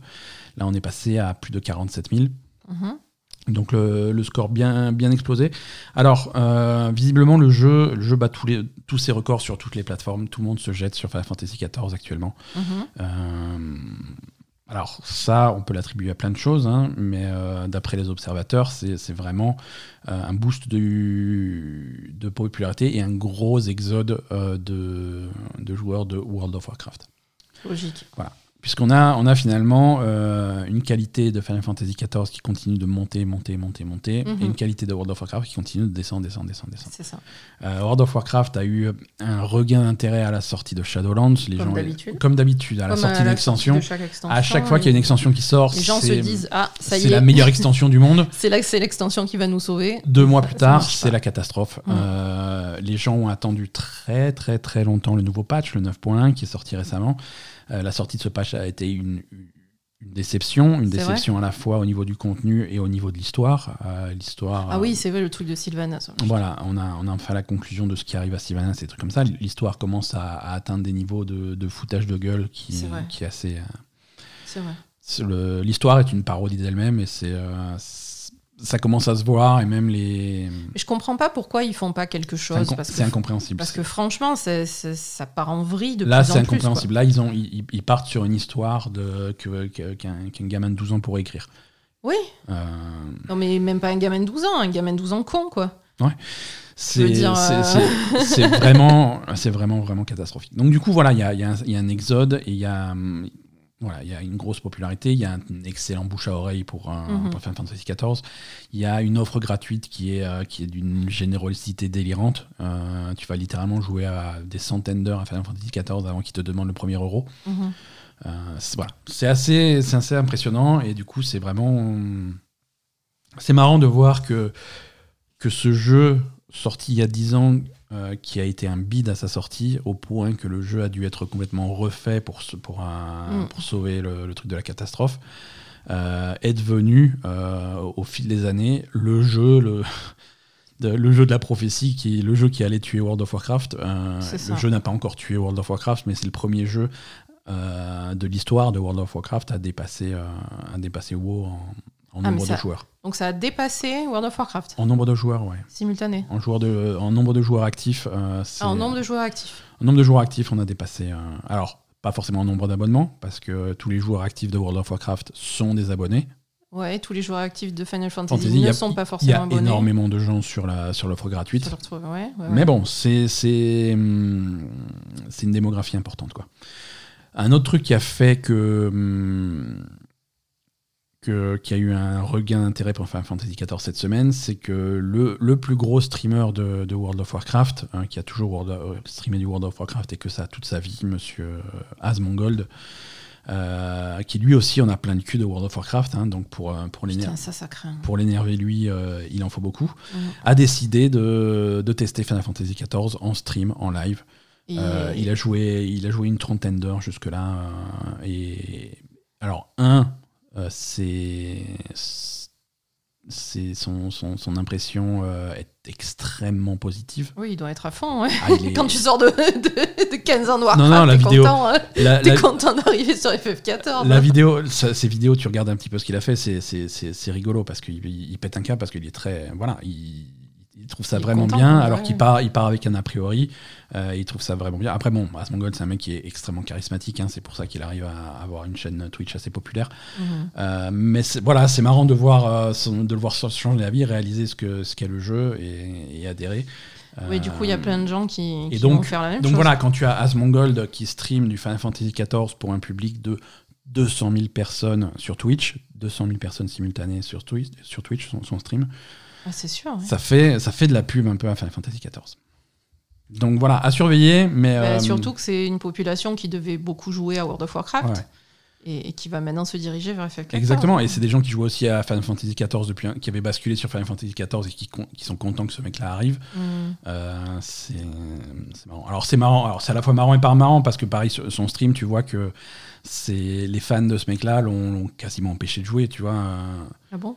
Alors il crée son personnage, sauf qu'il il prend aucune précaution de cacher le nom du serveur, des trucs comme ça, le nom de son personnage ou ces trucs comme ça. Ah, ils sont venus le faire chier. Donc machin, tu vois, il pop sur le truc et il voit même pas son personnage. Le truc est recouvert de 10 000 personnes, euh, de, C'est de- vrai plein de joueurs au même endroit pour le faire chier et tout. Il arrivait pas à cliquer sur les monstres à tuer pour euh, les, les premières quêtes et tout. Bon, mais bon, c'est rigolo quoi. Ouais, mais après, euh, par exemple, lui, j'imagine qu'il devait faire du raid au niveau euh, sur Warcraft. Ah oui, oui, il faisait de tout. Hein. Mais comment il va s'organiser sur FF14 On n'est pas pareil au niveau du, du haut niveau quand même sur, Y le- a- sur, les, sur les jeux. Il y a, y a un public, euh, il y, a, y a du raid de haut niveau, il y a du raid euh, y a avec des niveaux de difficulté, avec euh, des, des Ah bon? guildes organisées. Oui, oui, non, il y a, y a une scène de, de, raid, de raid haut niveau dans Final Fantasy XIV. Ouais, mais c'est quelque chose qui est beaucoup moins compétitif que Warcraft et beaucoup moins difficile de toute façon. Ah non, alors non, difficulté, non, t'as plein de niveaux de difficulté, et les gros niveaux de difficulté de raid, c'est très difficile, hein, c'est très difficile. C'est Attention. très difficile. Ouais, ouais, attention, ne te fourvoie pas, c'est extrêmement... euh, Mais qu'est-ce qu'on attend alors? Mais je- je- moi, je t'attends, moi je joue, hein, c'est toi qui as arrêté. Non, mais tu joues pas euh, en raid. euh, Bah, c'est loin, hein, c'est- long, je, je progresse, je progresse petit à petit, mais... Parce que moi, chaque fois que je fais un raid, je rentre, je sors. Hein. Mais oui, mais... Je rentre, je comprends rien et je sors. C'est ça. Et c'est fini. C'est parce que t'es pas au niveau max. Dans World of Warcraft, c'est pareil. Si tu fais des raids pas niveau max avec un groupe composé, tu roules dessus parce que le jeu est, fait comme ça. Ouais. Ah, c'est pareil. hein. Euh, les- et les gens qui faisaient ces raids-là à l'époque où c'était le haut niveau, je peux te dire qu'ils en ont chié. Et euh, ça leur fait bizarre de voir des joueurs euh, faire, comme tu dis, rentrer sortir. Quoi. Ok, bon, on va faire des de en tout cas- Fantasy. en tout cas, Final Fantasy ans, quand 14 on pour l'extension. Quand on sera niveau max. Euh, ils ont annoncé pendant le stream qu'ils allaient investir dans des nouveaux serveurs. Euh, ça sera pas forcément prêt à la sortie d'Unwalker, mais c'est en train d'arriver parce Mhm. que ils anticipent des gros problèmes de connexion à la sortie de Endwalker. Les précommandes de l'extension sont euh, grosso modo 190% au-dessus de celles de, de, de la précédente extension. C'est le triple. hein. Ouais, donc euh, ben, Euh, espérons qu'ils gèrent ça mieux que, que Blizzard. On va voir. Qu'à qu'à chaque extension, c'est la merde. On va voir. On va voir comment ils font eux. Allez, on a beaucoup parlé de Nintendo, de Sony, de Assassin's Creed, de Final Fantasy. On va parler un petit peu de Witcher, euh, qui, qui est un petit peu dans l'actualité cette semaine, puisque Witcher, il y a eu la, Ah oui, la Witcher Con, la, la WitchCon, la, la, la conchi- euh, convention Witcher euh, virtuelle organisée conjointement avec, avec ces, ces gros plaisantins de CD Projekt Red et nos amis de Netflix. Tudum. Ils ont donc. Euh, donc voilà, ils ont annoncé plein de trucs. En particulier, euh, c'était pressenti la version nouvelle génération euh, PlayStation 5 Series X de, de The Witcher 3. Oui. Alors qu'est-ce que c'est? C'est bah, c'est ça. C'est la version next génération. C'est l'ombre portée Voilà. de la bite de Gérald. C'est exactement, c'est du ray tracing, c'est des temps de chargement incroyables, c'est euh, de la haute résolution, c'est euh, voilà. Ils ont pas, ils, se- ils se sont pas trop euh, penchés sur les détails techniques. Hein, on sait pas. Non, mais je sais pas. On sait pas si on est à 60 images par seconde, si c'est machin. Ils se sont bien réservés de faire la moindre Euh, promesse technique. Voilà, ouais. Mais voilà, ça va sortir. Euh, quand Là aussi. C'est euh, voilà, je- sur, sur Twitter, il y a un mec qui fait mais il n'y a pas de date de sortie. Il y a un mec qui a répondu en même temps est-ce que tu les aurais cru? C'est censé sortir cette année. Euh, voilà. C'est prévu pour 2021, une version next-gen de, euh, de hum, ces projects pour euh, PlayStation 5, Série X, également sur PC. hein. je veux dire, le ray tracing arrive également sur, euh, la version PC. Euh, pas de ray tracing sur la version Twitch, Switch. Pardon. Désolé. En plus de ça, en parallèle, il va y avoir des, nouveaux DLC gratuits, d'après ce que j'ai compris, inspirés de la série Netflix. Ouais. Donc ça, je sais pas du tout euh, en quoi ça consiste, mais c'est marqué en gros sur la boîte, avec DLC inspirés par la série Netflix. Donc, euh, Bah, déjà, ce qui est bizarre, parce que la série Netflix est quand même déjà inspirée du jeu, quoi. pas officiellement, la série Netflix, c'est une adaptation des livres, hein, ils n'ont pas les droits du jeu. Non, mais d'accord, mais bon. Mais bon, euh, le- voilà, ils en restent fait, copains quand même. hein. le jeu est inspiré des livres et la série est inspirée des livres et le seul qui a pas de fric, c'est le mec qui a écrit les livres. C'est ça, lui par contre, fait avoir. non, alors, oui, la série The Witcher, c'est une adaptation des livres par des gens qui ont beaucoup, beaucoup, beaucoup joué au jeu. Complètement, ouais. Mais, mais ça passe bien. Alors, euh, des DLC, alors, des DLC inspirés Netflix, euh, je, je sais pas. Mais parce qu'il se passe pas grand chose en fait dans la série, hein, au niveau action. Non, quoi. alors, ça va, être des, petits- ça va être des petits trucs. Hein. Je veux dire, je pense pas que ça soit des DLC, des quêtes, des machins, des nouvelles aventures, Ouais, des trucs que- comme ça. Ça sera, ça sera des DLC comme Witcher 3 avait déjà des DLC. Je veux dire, quand ils avaient des tenues alternatives pour Triss et pour. euh, Ah oui, c'est ça les DLC. C'était des DLC. Voilà. Des, des- des Ah, quêtes, ils vont faire les tenues de, de Yennefer alors. Alors, voilà, peut-être des tenues de, de, de Yennefer, peut-être une skin Henri Cavill pour Geralt. Une skin Henri Cavill, ouais. Ce qui va être bizarre parce qu'il n'y a pas la voix, mais, euh, mais voilà. Une skin Henri Cavill avec, Skin Cavill. euh, avec Geralt bien baraqué, Exactement. qui craque son costume. Voilà. Et des trucs, des, fonctionnalités spéciales Netflix, hein, la possibilité de passer le générique. Et, euh, et quand tu quittes le jeu, il te lance automatiquement Cyberpunk euh, si, tu, si tu cliques pas stop en moins de 3 secondes. C'est ça. Voilà. Donc, euh, si vous voulez, je, je sais pas ce que ça va être. Skin Henri Cavill, ça serait marrant. Et, et la chanson, il faut qu'ils mettent la chanson. Ah oui. Quand tu vas parler Ah au oui. bard, il te, Ah oui, ça, il faut la chanson. il Ouais. fait la chanson. Tant qu'on est à parler de Witcher, la saison 2 de la série Netflix arrive euh, le 17 décembre D'accord, c'est bien. euh, Il y a 2021. eu des images un petit peu. Il y a eu un trailer, il y a un trailer qui est sorti, il y a un gros trailer qui même est pas sorti. montré. Et figure-toi que je l'ai même pas regardé, je n'ai pas eu le temps. Je n'ai pas eu Putain, le mais peut-être qu'il y a Henri Cavill à poil dans ce trailer et tu me l'as pas montré. Pardon. Exactement. euh. Maintenant, j'ai Henri Cavill à poil dans la tête, je peux pas continuer ce- cet épisode du podcast. Je suis tout émoustillé. Euh, premier teaser, trailer et- et également pour la série animée Netflix de, de Witcher, Nightmare of the Wolf, euh, qui raconte la jeunesse de hum, Vézémir. Oui. euh, qui, est le, qui est un petit peu le mentor de, de Geralt. Euh, donc ça se passe bien avant euh, les événements de, de la série du jeu. Euh, ça, cette série animée arrive beaucoup plus tôt, hein, ça sort le 23 août, donc Ah, carrément bientôt. Euh, et ça a l'air, euh, ça a l'air plutôt sympathique. hein. Là aussi, allez voir ça sur, euh, sur Netflix ou sur YouTube. Il y a les teasers et les trailers. Voilà pour notre ami le Wichu. Euh, Genshin Impact, pour changer de sujet. Euh, au fait, Oui. la, la série animée Resident Evil, elle Oui. est sortie sur Ah, Netflix. c'est sorti cette semaine, absolument. On l'a pas regardé encore. Non, hein, non, de- je l'ai rajouté dans ma liste hier soir Ne- quand, je, quand je regardais un petit peu, mais c'est Ouais, ouais, là. hein. Ouais, ouais, c'est là, c'est sorti, c'est Mm. dispo. Euh, les premières critiques euh, me donnent envie de le voir. Ah. Hein, euh, J'ai cru que non. non, mais voilà, c'est des critiques qui vont plutôt dans le sens de c'est tellement nul que c'est bien.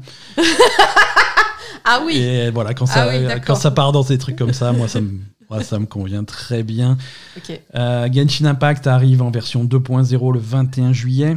Hein, c'est pas cette semaine, c'est la semaine d'après, c'est un mercredi. Alors, qu'est-ce que c'est la version euh, 2.0 de Genshin Impact? C'est Les filles, elles sont encore plus à poil. Le- Ouais, mais uni- uniquement, les cu- uniquement les cuisses, toujours. Euh, tu remarqueras qu'elles sont toujours très habillées, sauf les cuisses. Il faut absolument que c'est légal. hein, euh, il faut qu'il y ait les cuisses à l'air. Ouais, parce qu'elles sont pas trop décolletées, mais Non, par non, contre, non, euh, mais par contre, par euh, contre, on voit leur cul, quoi. Donc Genshin Impact version 2.0, deux fois plus de cul, arrive le 21 juillet sur, euh, sur à peu près toutes les plateformes, PlayStation 4, PlayStation 5, euh, PC et mobile. Euh, dans cette version 2.0, euh, enfin la troisième capitale du jeu, euh, Inazuma, euh, qui est donc la, la troisième grande région. hein. Jusque-là, ils avaient rajouté des petites régions, des petits trucs comme ça, Mhm. mais la troisième région majeure, euh, avec un, un, un élément- un élémentaire différent, des trucs comme ça, arrive vraiment dans le jeu. Donc on avait déjà euh, Mondstadt, on avait Liu. Mondstadt, c'était la ville qui était un petit peu inspirée de... L'Allemagne, la Bavière. ouais, euh, ça fait- faisait un peu architecture de- allemande de Bavière, des trucs comme ça, avec les moulins, des trucs comme ça. C'était très joli. Liu était inspiré clairement de, de la Chine. Mhm. Euh, Inazuma est inspiré du Japon. Ouais. Euh, et arrive donc euh, avec, euh, avec plein de choses. Ils ont montré euh, avec plein, plein d'îles. C'est très. Inspiré du Japon, donc c'est très euh, insulaire. Euh, ils ont montré des tempêtes, c'est très joli. Ils ont montré plein de nouveaux personnages. Euh, je crois que hum, l'élémentaire majeur de, de cette région, euh, alors comme dit, euh, c'était le vent. Si je dis pas de bêtises, ouais, mon stade, c'était le. C'était. hum, Je sais plus comment il s'appelle le vent. Euh, la deuxième région, c'était la terre. Là, ça sera euh, électricité, ça sera électro. Ah. Donc voilà, ça a l'air très sympa. Trois nouveaux personnages à tirer dans votre gacha. C'est Ayaka, Yomiya et Sayu, qui ont l'air très cool les trois. Euh, alors, bon, c'est du contenu pour Genshin Impact. Ceux qui jouent, ils seront contents. Moi, la, la grosse nouveauté que je vais noter pour cette version 2 2.0, c'est enfin euh, la cross-progression sur toutes les plateformes. Mm. C'est Actuellement, il y avait une cross-progression qui était séparée d'un côté la PlayStation et de l'autre côté le reste. Mhm. Euh, ce qui m'avait un petit peu frustré. Moi, j'aurais bien aimé pouvoir y jouer de temps en temps sur mobile ou sur mon PC, alors que j'ai commencé ma partie sur PlayStation 5, Mhm. sur PlayStation 4, donc 5 maintenant. Euh, ça y est, grosse progression pour toutes les plateformes, tout est fusionné, tout est connecté, Mhm. donc vous allez pouvoir euh, progresser sur votre jeu euh, qui, est tou- qui reste toujours free-to-play euh, sur euh, toutes les plateformes. Donc c'est extrêmement confortable ça. Et ça me- Ouais, ça, c'est pas mal, surtout bah, pour tout l'aspect justement euh, gacha, tirage de trucs, etc. Ça, tu peux le faire sur ton mobile dans, dans le bus. euh. Ah oui, ça, c'est- il va me prendre tout mon argent, hein, c'est c'est- c'est évident. Non, mais pas, pas forcément te prendre ton argent, mais, sur Non, les- mais- il y a- tu, tu arrives quand même à faire des tirages Mais- sans, sans dépenser d'argent. Complètement, relativement complètement. Et, euh, régulièrement, et donc, euh, Genshin Impact a un côté euh, activité quotidienne que tu peux faire et que tu n'as pas, t'as pas forcément envie de lancer ta console pour aller voilà, faire. c'est ça. Là, tu fais tes les- trucs. les quatre euh, quêtes quotidiennes et choper tes récompenses, tes machins et récupé- Et- récupérer ton, trucs de farming et ton de- Battle Pass, ton truc comme ça. voilà. Ça, ça, tu le fais sur Très ton sympa. téléphone, c'est bien. Quoi. Très bonne idée. Euh, moi, ça me convient très bien et je vais sans doute me relancer un petit peu dans Genshin Impact euh, à, cette, euh, à ce patch. Allez, rapidement, il commence à se faire extrêmement tard. On a eu un premier trailer de gameplay de, de Steel Rising. Alors, Steel Rising, qu'est-ce que c'est? C'est le nouveau jeu de- du studio français Spiders qui avait développé Gridfall. Ah, Hein, euh, mais oui, mais j'ai pas continué. bah oui, bah t'as pas continué Gridfall, Oui, il va bah, falloir t'y mettre parce qu'il y a leur prochain jeu qui arrive. hein, c'est euh, dans un style hein un petit peu différent, hein, Steel Rising, c'est un jeu, euh, c'est plutôt euh, RPG action, un petit peu, ça a l'air un petit peu plus, euh, euh, un petit peu plus nerveux que, que Gridfall. Mhm. Et c'est dans un contexte assez sympa. euh, c'est, ça va être un passé alternatif. On est au XVIIIe siècle euh, en France à Mhm. Paris et, euh, et tu joues un, un des hum, ils appellent ça les Aegis euh, c'est les hum, c'est les robots gardes du corps de Marie-Antoinette D'accord. voilà donc euh, moi si tu me dis que Marie-Antoinette a des robots gardes du corps ça me va très bien Mais c'est ça, je crois. et hein. tu et tu dois vraiment passé. hein. et ta mission, c'est de traquer ton propre créateur dans l'espoir de stopper l'armée de, des robots rebelles de Louis XVI. Donc, excellent scénario, ça me va très bien. Non, c'est historique, c'est comme ça que ça s'est vraiment passé. Non, mais attends, parce que Marie-Antoinette, elle s'est fait décapiter par, euh, par le peuple, hein. Excuse-moi, mais avec, Alors, Louis XVI. S'il te plaît, Conjointement, hein. arrête de spoiler la fin du jeu. Conjointement avec Louis XVI, on de est d'accord. toute évidence, ça se passe avant décapitation. Non, mais je veux dire, à la fin, ils se font décapiter à côté, quoi. Donc, ils peuvent pas être l'un contre l'autre au départ. Il faut que tu joues au jeu pour voir ce qui va se passer. Putain, mais je comprends rien. Donc ça a l'air cool. Il y a un trailer qui est sorti. Ça va sortir euh, un jour euh, sur, euh, sur nouvelle génération et sur PC. C'est en juin de l'année prochaine. Je dis un jour, mais il y a une date en fait. C'est prévu pour juin 2022. Euh, le studio qui avait fait le jeu très moyen Terminator Resistance annonce son prochain jeu très moyen qui va s'appeler Robocop, Rock City, donc dans l'univers de Robocop. Robocop, ils Oh. vont faire de la merde. Euh, J'aime bien Robocop. Alors, Terminator Resistance, c'était moyen. mais Il y a des gens qui ont aimé. euh, donc, si t'aimes bien Robocop, ben, si ça se trouve, Robocop Rock City, ça va être cool. Attends, j'aime pas Robocop, j'aime bien le dernier film qu'ils ont fait de Robocop, qui Je était passe- cool. Non, le dernier, tu l'as pas vu. Ils ont fait un remake récemment, là, dans les. Ah, il y a Euh, quelques celui années. où il y avait la, la fille de Game of Thrones dedans. Était vachement bien. D'accord. Donc, tu confonds complètement Robocop et Judge Dredd. Ah putain, c'est vrai, c'est Judge Dredd. Non, mais il y en avait pas, il y, en avait, il y avait eu un Robocop aussi. Récemment, oui, mais tu ne l'as tu l'as pas vu. J'ai pas vu. Non, tu l'as pas vu. Mais Il y si en tu avait veux, on pas le eu un avant Robocop 2. Mais. Non, c'est Judge Dredd. Non, mais pardon. Désolé, j'aime pas Robocop alors. Ah, non, attends, je les appelle. Je les appelle. Est-ce que vous pouvez annuler Robocop Rock City et Et faire faire Judge Dredd Judge à la Dredd à place, la place. s'il vous plaît? Ça peut toujours s'appeler Rock City, ça passe. Hein. Mais, euh, Non, c'était Judge Dredd qui était bien, ouais, c'était pas donc- Robocop. Judge Dredd euh, Rock City, ça sort en 2023. Euh, 2024 du coup, parce qu'ils sont obligés de recommencer. hein. Mais euh, voilà, Et vous allez parcourir les, Urban, non les, les rues Qui de Détroit. Judge Dredd. Qui faisait Robo, euh, qui faisait Judge Dredd, ouais, absolument. ouais. C'est malheureux. C'était un très bon film. C'était un bon film, hein C'était un très bon film. Nouveau studio, euh, Tout le enfin, monde s'en fout, tu vois. de Judge Dredd? Ouais. Alors moi je m'en fous pas, mais c'est un podcast jeux vidéo, je suis obligé de passer à autre chose. mais c'était un très bon film. Allez voir euh, Judge Dredd avec euh. Karl Urban. Euh, nouveau studio, enfin pas vraiment nouveau studio, mais ils avaient, hum, c'est un studio qui qu'ils ont ouvert l'année dernière. On en avait parlé. Ça s'appelait Dice Los Angeles. Euh, une espèce de filiale du studio DICE, le développeur de Battlefield. C'est un nouveau studio qu'ils ont ouvert, chapeauté par Vince Zampella, de, de chez. euh, voilà, un trou. Je peux pas t'aider là pour le coup, je sais Euh, même pas qui c'est. Euh, Respawn, Respawn, les mecs qui ont fait euh, Titanfall, Apex et Star Wars Jedi Fallen Order. Donc le, ce mec-là est également pa- patron de ce nouveau studio DICE Los Angeles, qui est renommé maintenant Ripple Effect. Euh, donc Ripple Effect, c'est un nouveau studio. Alors actuellement, c'est des gens qui sont très occupés à terminer, comme tous les studios Electronic Arts du monde, ils sont très occupés à aider à terminer Battlefield 2042. Mhm. Mais voilà, dès que c'est sorti, ils passent sur leur propre projet interne, un nouveau projet euh, qui, qui vont développer eux-mêmes, donc toujours sous la, sous la supervision de Vince Zampella. Euh, on ne sait pas ce que c'est, mais, mais voilà, c'est toujours intéressant de voir un nouveau studio euh, au sein d'Electronic Arts partir sur un nouveau projet. euh. Ouais, c'est pas vraiment un nouveau studio quoi. Bah, ils, ils ont ouvert Ça ça. reste Electronic Arts. bah, Electronic Arts, c'est l'éditeur. Après les studios, mais c'est vrai que Electronic Arts a une euh, poigne de fer sur ses studios. Bah, si tu me dis qu'eux ils s'occupent de Battlefield, déjà. euh, je- Voilà, déjà, ça. ça- ça- de base, tu sais qu'ils sont limités en. en- dans ce qu'ils peuvent faire quoi. Voilà, mais là, là, ils ont visiblement carte blanche pour, euh, pour enchaîner sur, un- sur un truc à eux. Mhm. Donc c'est plutôt cool. Non, chez Electronic Arts, c'est un petit peu. euh, on va dire que. Bah, à part justement les, bah, justement, à part les studios de Vince Zampella, Vince Zampella euh, a fait ses preuves entre Titanfall, Apex et Star Wars Jedi Fallen Order. Fallen Order. Il a suffisamment fait ses preuves pour pouvoir faire un peu ce qu'il veut. On lui donne plus ou moins carte blanche. Et, euh, et on a beau cracher sur Electronic Arts ces dernières années. Electronic Arts fait des efforts pour euh, essayer de pousser euh, de- les, les créateurs qui font des choses qui fonctionnent bien et encourager les nouvelles idées. Euh, ils font ça aussi dans, leur, euh, dans les studios qui font des, des projets originaux, des trucs comme ça. Euh, Light, par exemple, qui avait fait le studio de Joseph Fares, Mhm. qui avait fait A Way Out. A Way Out a été un succès extrêmement modéré. Hein, ça n'a pas fait un carton, mais c'était des bonnes idées qui allaient peut-être pas forcément jusqu'au bout. Il y avait, le jeu avait peut-être un problème de rythme. Nous, on s'est assez bien amusé, mais ça n'a pas été super bien reçu. C'est Electronic Arts qui a dit derrière non, fais un autre jeu, refais du coopératif. Ils, ils leur ont- ils lui ont laissé carte blanche pour faire vraiment ce qu'il voulait. Mhm. Euh, et ça a donné euh, Two, qui est, qui est franchement un succès. Ouais, Donc voilà, on peut, on peut reconnaître que quand, quand ils sont bien lunés, euh, ils ont bien une, lunés, ils ouais. ont une force de soutien de leurs créateurs qui est assez sympa. Donc du coup, euh, à suivre. hein. Ça se passe pas toujours comme ça, puisque euh, il y a quelques mois, Electronic Arts avait racheté Codemasters.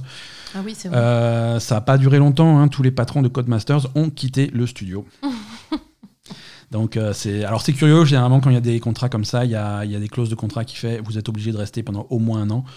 Là, c'est non, tout le monde s'est barré. Donc voilà. Donc pas mal de pas mal de changements au niveau des studios Codemasters. Euh, c'est quoi Alors c'est le, le CEO Franck Sagné et le CFO Rachid Varachia euh, qui sont partis. Bon, après, euh, il reste, plein de gens très talentueux dans ces studios, ça va bien se passer, mais, mais ils ont touché leur chèque, ils sont barrés. Pourquoi pas Allez, dernière petite news, parce qu'elle m'a fait rigoler. En fait, c'est une news qui date de la semaine dernière, mais je l'avais, je l'avais pas prise parce que, euh, franchement, tout le monde s'en fout. Mais elle, elle est devenue drôle dans les derniers jours, donc j'ai décidé de la sortir. Euh, D'accord. euh, notre cher ami, il joue au ballon, ce monsieur Antoine Griezmann, avait été choisi par Konami euh, pour être l'ambassadeur officiel de Yu-Gi-Oh! Du Yu-Gi-Oh! Ouais, c'est logique. voilà, euh, il, devait, il devait être sur des cartes et tout, il devait être l'ambassadeur du contenu pour Yu-Gi-Oh! C'était un super truc, machin. Ils avaient fait. euh, ils avaient fait un truc en grande pompe, euh, comme dit que j'avais pas relevé parce que euh, franchement, euh, ça me ça ne m'émeut pas plus que ça. Ça a pas duré, ça, ça aura pas duré une semaine puisque Antoine Griezmann a été filmé en vidéo et ça a fait le tour d'internet en train de se foutre de la gueule des employés de son hôtel japonais et de se moquer de leurs origines japonaises. Ça, c'est voilà, ça pas trop passé. euh, donc, euh, Mais quel gland euh, Il faut être tellement con pour faire ça. Donc Konami l'a immédiatement viré et a demandé à, à son club de Barcelone, euh, qui est également un club partenaire de Pro Evolution Soccer, le jeu de foot de Konami, de s'expliquer. Euh, putain, c'est la loose hein, quand même là. c'est la loose.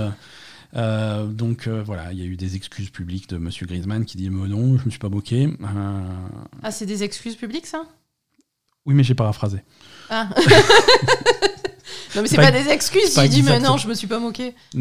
Euh, je réfute fermement les accusations faites contre moi et je suis désolé si j'ai euh, offensé mes amis japonais.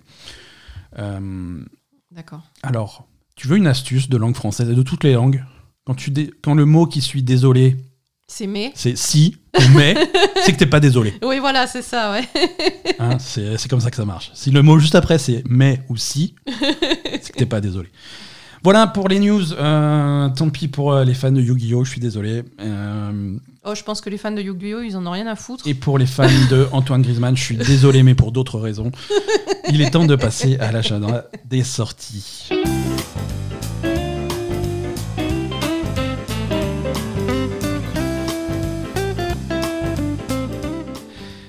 Euh, très peu de sorties cette semaine puisque tout le monde s'est barré à la plage, soit à la plage, soit pour faire la place au mammouth qui arrive en fin de semaine. Euh, The Legend of Zelda Skyward Sword HD sort sur Switch le 16 juillet. Mammouth? T'as dit que c'était de la Euh, merde. C'est de la merde qui va beaucoup se vendre. Ah C'est ça le problème, ça coûte, euh, ça, ça va oui, vous ça coûter coûte 60 euh, euros. 3000 euros. Non, pas 3000 euros, 60 euros euh, ou 90 euros avec le fast travel. Oui, voilà. Euh, et c'est donc un remake HD, de, un remake, un remaster HD de Skyward Sword. J'ai rien d'autre à dire. Hasard. C'est tout ce qui sort cette Non, semaine voilà, c'est tout. En sortie, pardon, c'était pour la blague, mais ouais, en sortie, c'est tout cette semaine. Il y a Zelda qui sort euh, vendredi, mais sinon, c'est une semaine extrêmement calme.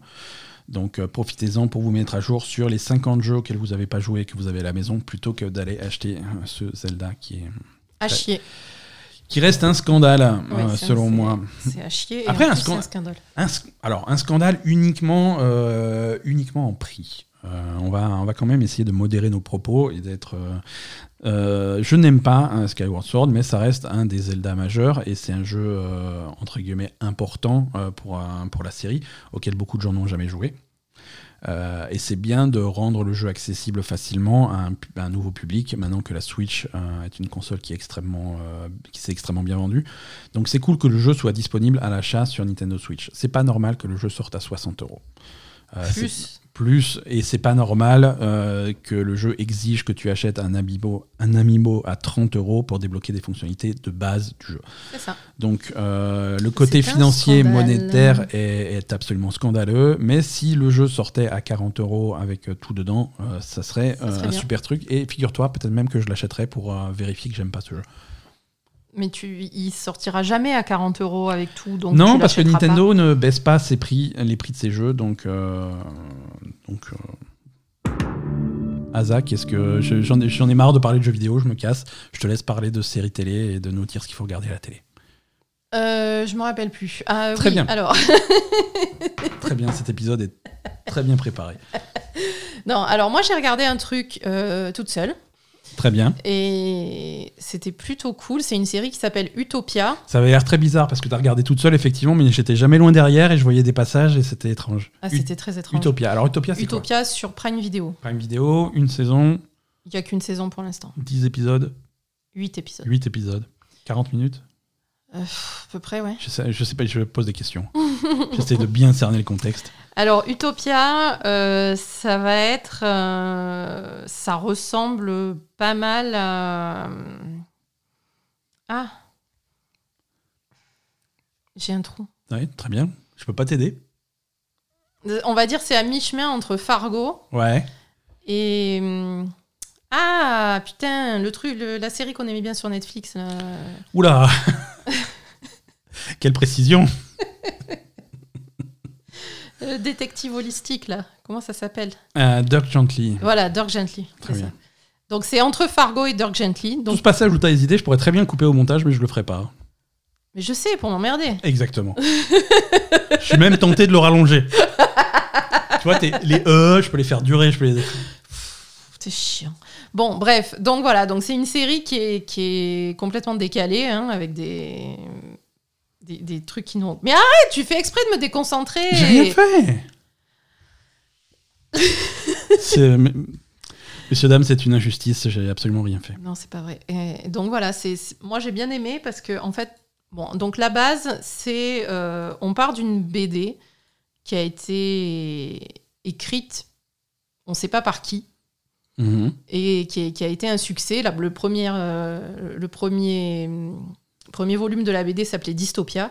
Et, et là, donc, il y a quelqu'un qui trouve. euh, Et il y avait. euh, euh, les fans de Dystopia pensaient qu'il y avait une, une suite de Dystopia qui s'appelait Utopia. Et ils cherchaient des. Enfin voilà, c'était une espèce de. Il y avait des fans très hardcore de, de, de cette BD qui. C'est une BD qui parlait un petit peu de la fin du monde, des, des catastrophes, des épidémies, etc. Donc, du coup, euh, il y avait tout un aspect euh, bah, fantasme sur la fin du monde, etc. et, et, et conspiration, tout ça, euh, sur, pour, les, pour les fans de BD. Ouais. Et, et donc, du coup, euh, ben, un jour, il y a euh, un, un couple qui emménage dans la maison du, du grand-père de la fille et qui tombe sur euh, Utopia. D'accord. Et, et donc, ils participent à la convention BD du, de Mhm. l'État dans lequel ils sont, qui, qui vient juste après, et ils vont vendre leur BD au plus offrant. Et là, donc, euh, il y a pas mal de personnages différents qui viennent euh, chercher donc cette BD, euh, qui est visiblement d'une importance capitale pour certaines personnes, Ok. et, et qui a vraiment euh, des retentissements sur le monde entier, en fait, sur l'humanité, etc., et, les- et la fin du monde, et ce genre de trucs. Donc, du coup, et là, tu vas te retrouver avec euh, les quatre geeks qui sont venus euh, acheter la BD euh, pour, parce qu'ils sont super fans de, de théories du complot, etc. Et tu vas avoir... ça part en couille, quoi. Voilà, c'est c'est complètement fou. Tu vas avoir des tueurs à gages, tu sais pas pourquoi. En fait, Mhm. si tu veux, ça part sur un truc où Ça part sur un dé- délire, en fait. ça part sur un truc complètement anodin où c'est une BD qui est en vente, etc. Donc, tu, tu- au départ, t'as as, voilà, as les 4 geeks qui vont acheter leur BD, etc., qui sont trop à fond. Et puis là, d'un coup, tu as des tueurs à gages. Donc, voilà. Et, et à partir de là, tu vas comprendre que tout ce qui tourne autour de cette BD, en fait, c'est c'est- il y a une énorme conspiration euh, euh, de, de- de- de grandes entreprises, etc., euh, pour, euh, qui, qui concernent euh, bah, l'apocalypse, entre guillemets, ou Ouais, en tout cas ouais, euh, l'humanité. quoi. voilà. Ok. Et ben moi, ça m'a bien plu. hein, Ouais, franchement, ouais, ouais, ouais, non, c'était, super sympa. Bon, comme dit, c'est complètement des gentils, hein, donc euh, c'est. Soit vous aimez bien ce genre de truc, euh, soit ça passe pas du tout, quoi. Donc c'est complètement décalé, les personnages sont complètement fous. voilà. Mhm. C'est très sympa, moi j'ai beaucoup aimé, mais. Mais il faut savoir à quoi s'attendre, quoi. Voilà. D'accord, d'accord, ok. Très bien. Mm. Donc c'est sur, euh, sur Ça Amazon. s'appelle Utopia. Et ça s'appelle. Utopia. Et Très bien. J'espère qu'il y aura une saison 2 parce que parce que la fin est la fin de la saison 1 euh, met en place les, les événements de- d'une autre prochaine saison. quoi, Ouais, voilà. ouais. Ok, bah écoute, merci, euh, merci beaucoup, Asa.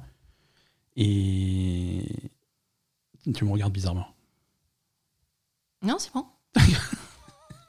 Merci beaucoup, Asa. Merci pour, euh, pour cette recommandation, donc Utopia. Merci à tous de nous avoir écoutés cette semaine. Euh, on vous souhaite euh, une excellente semaine.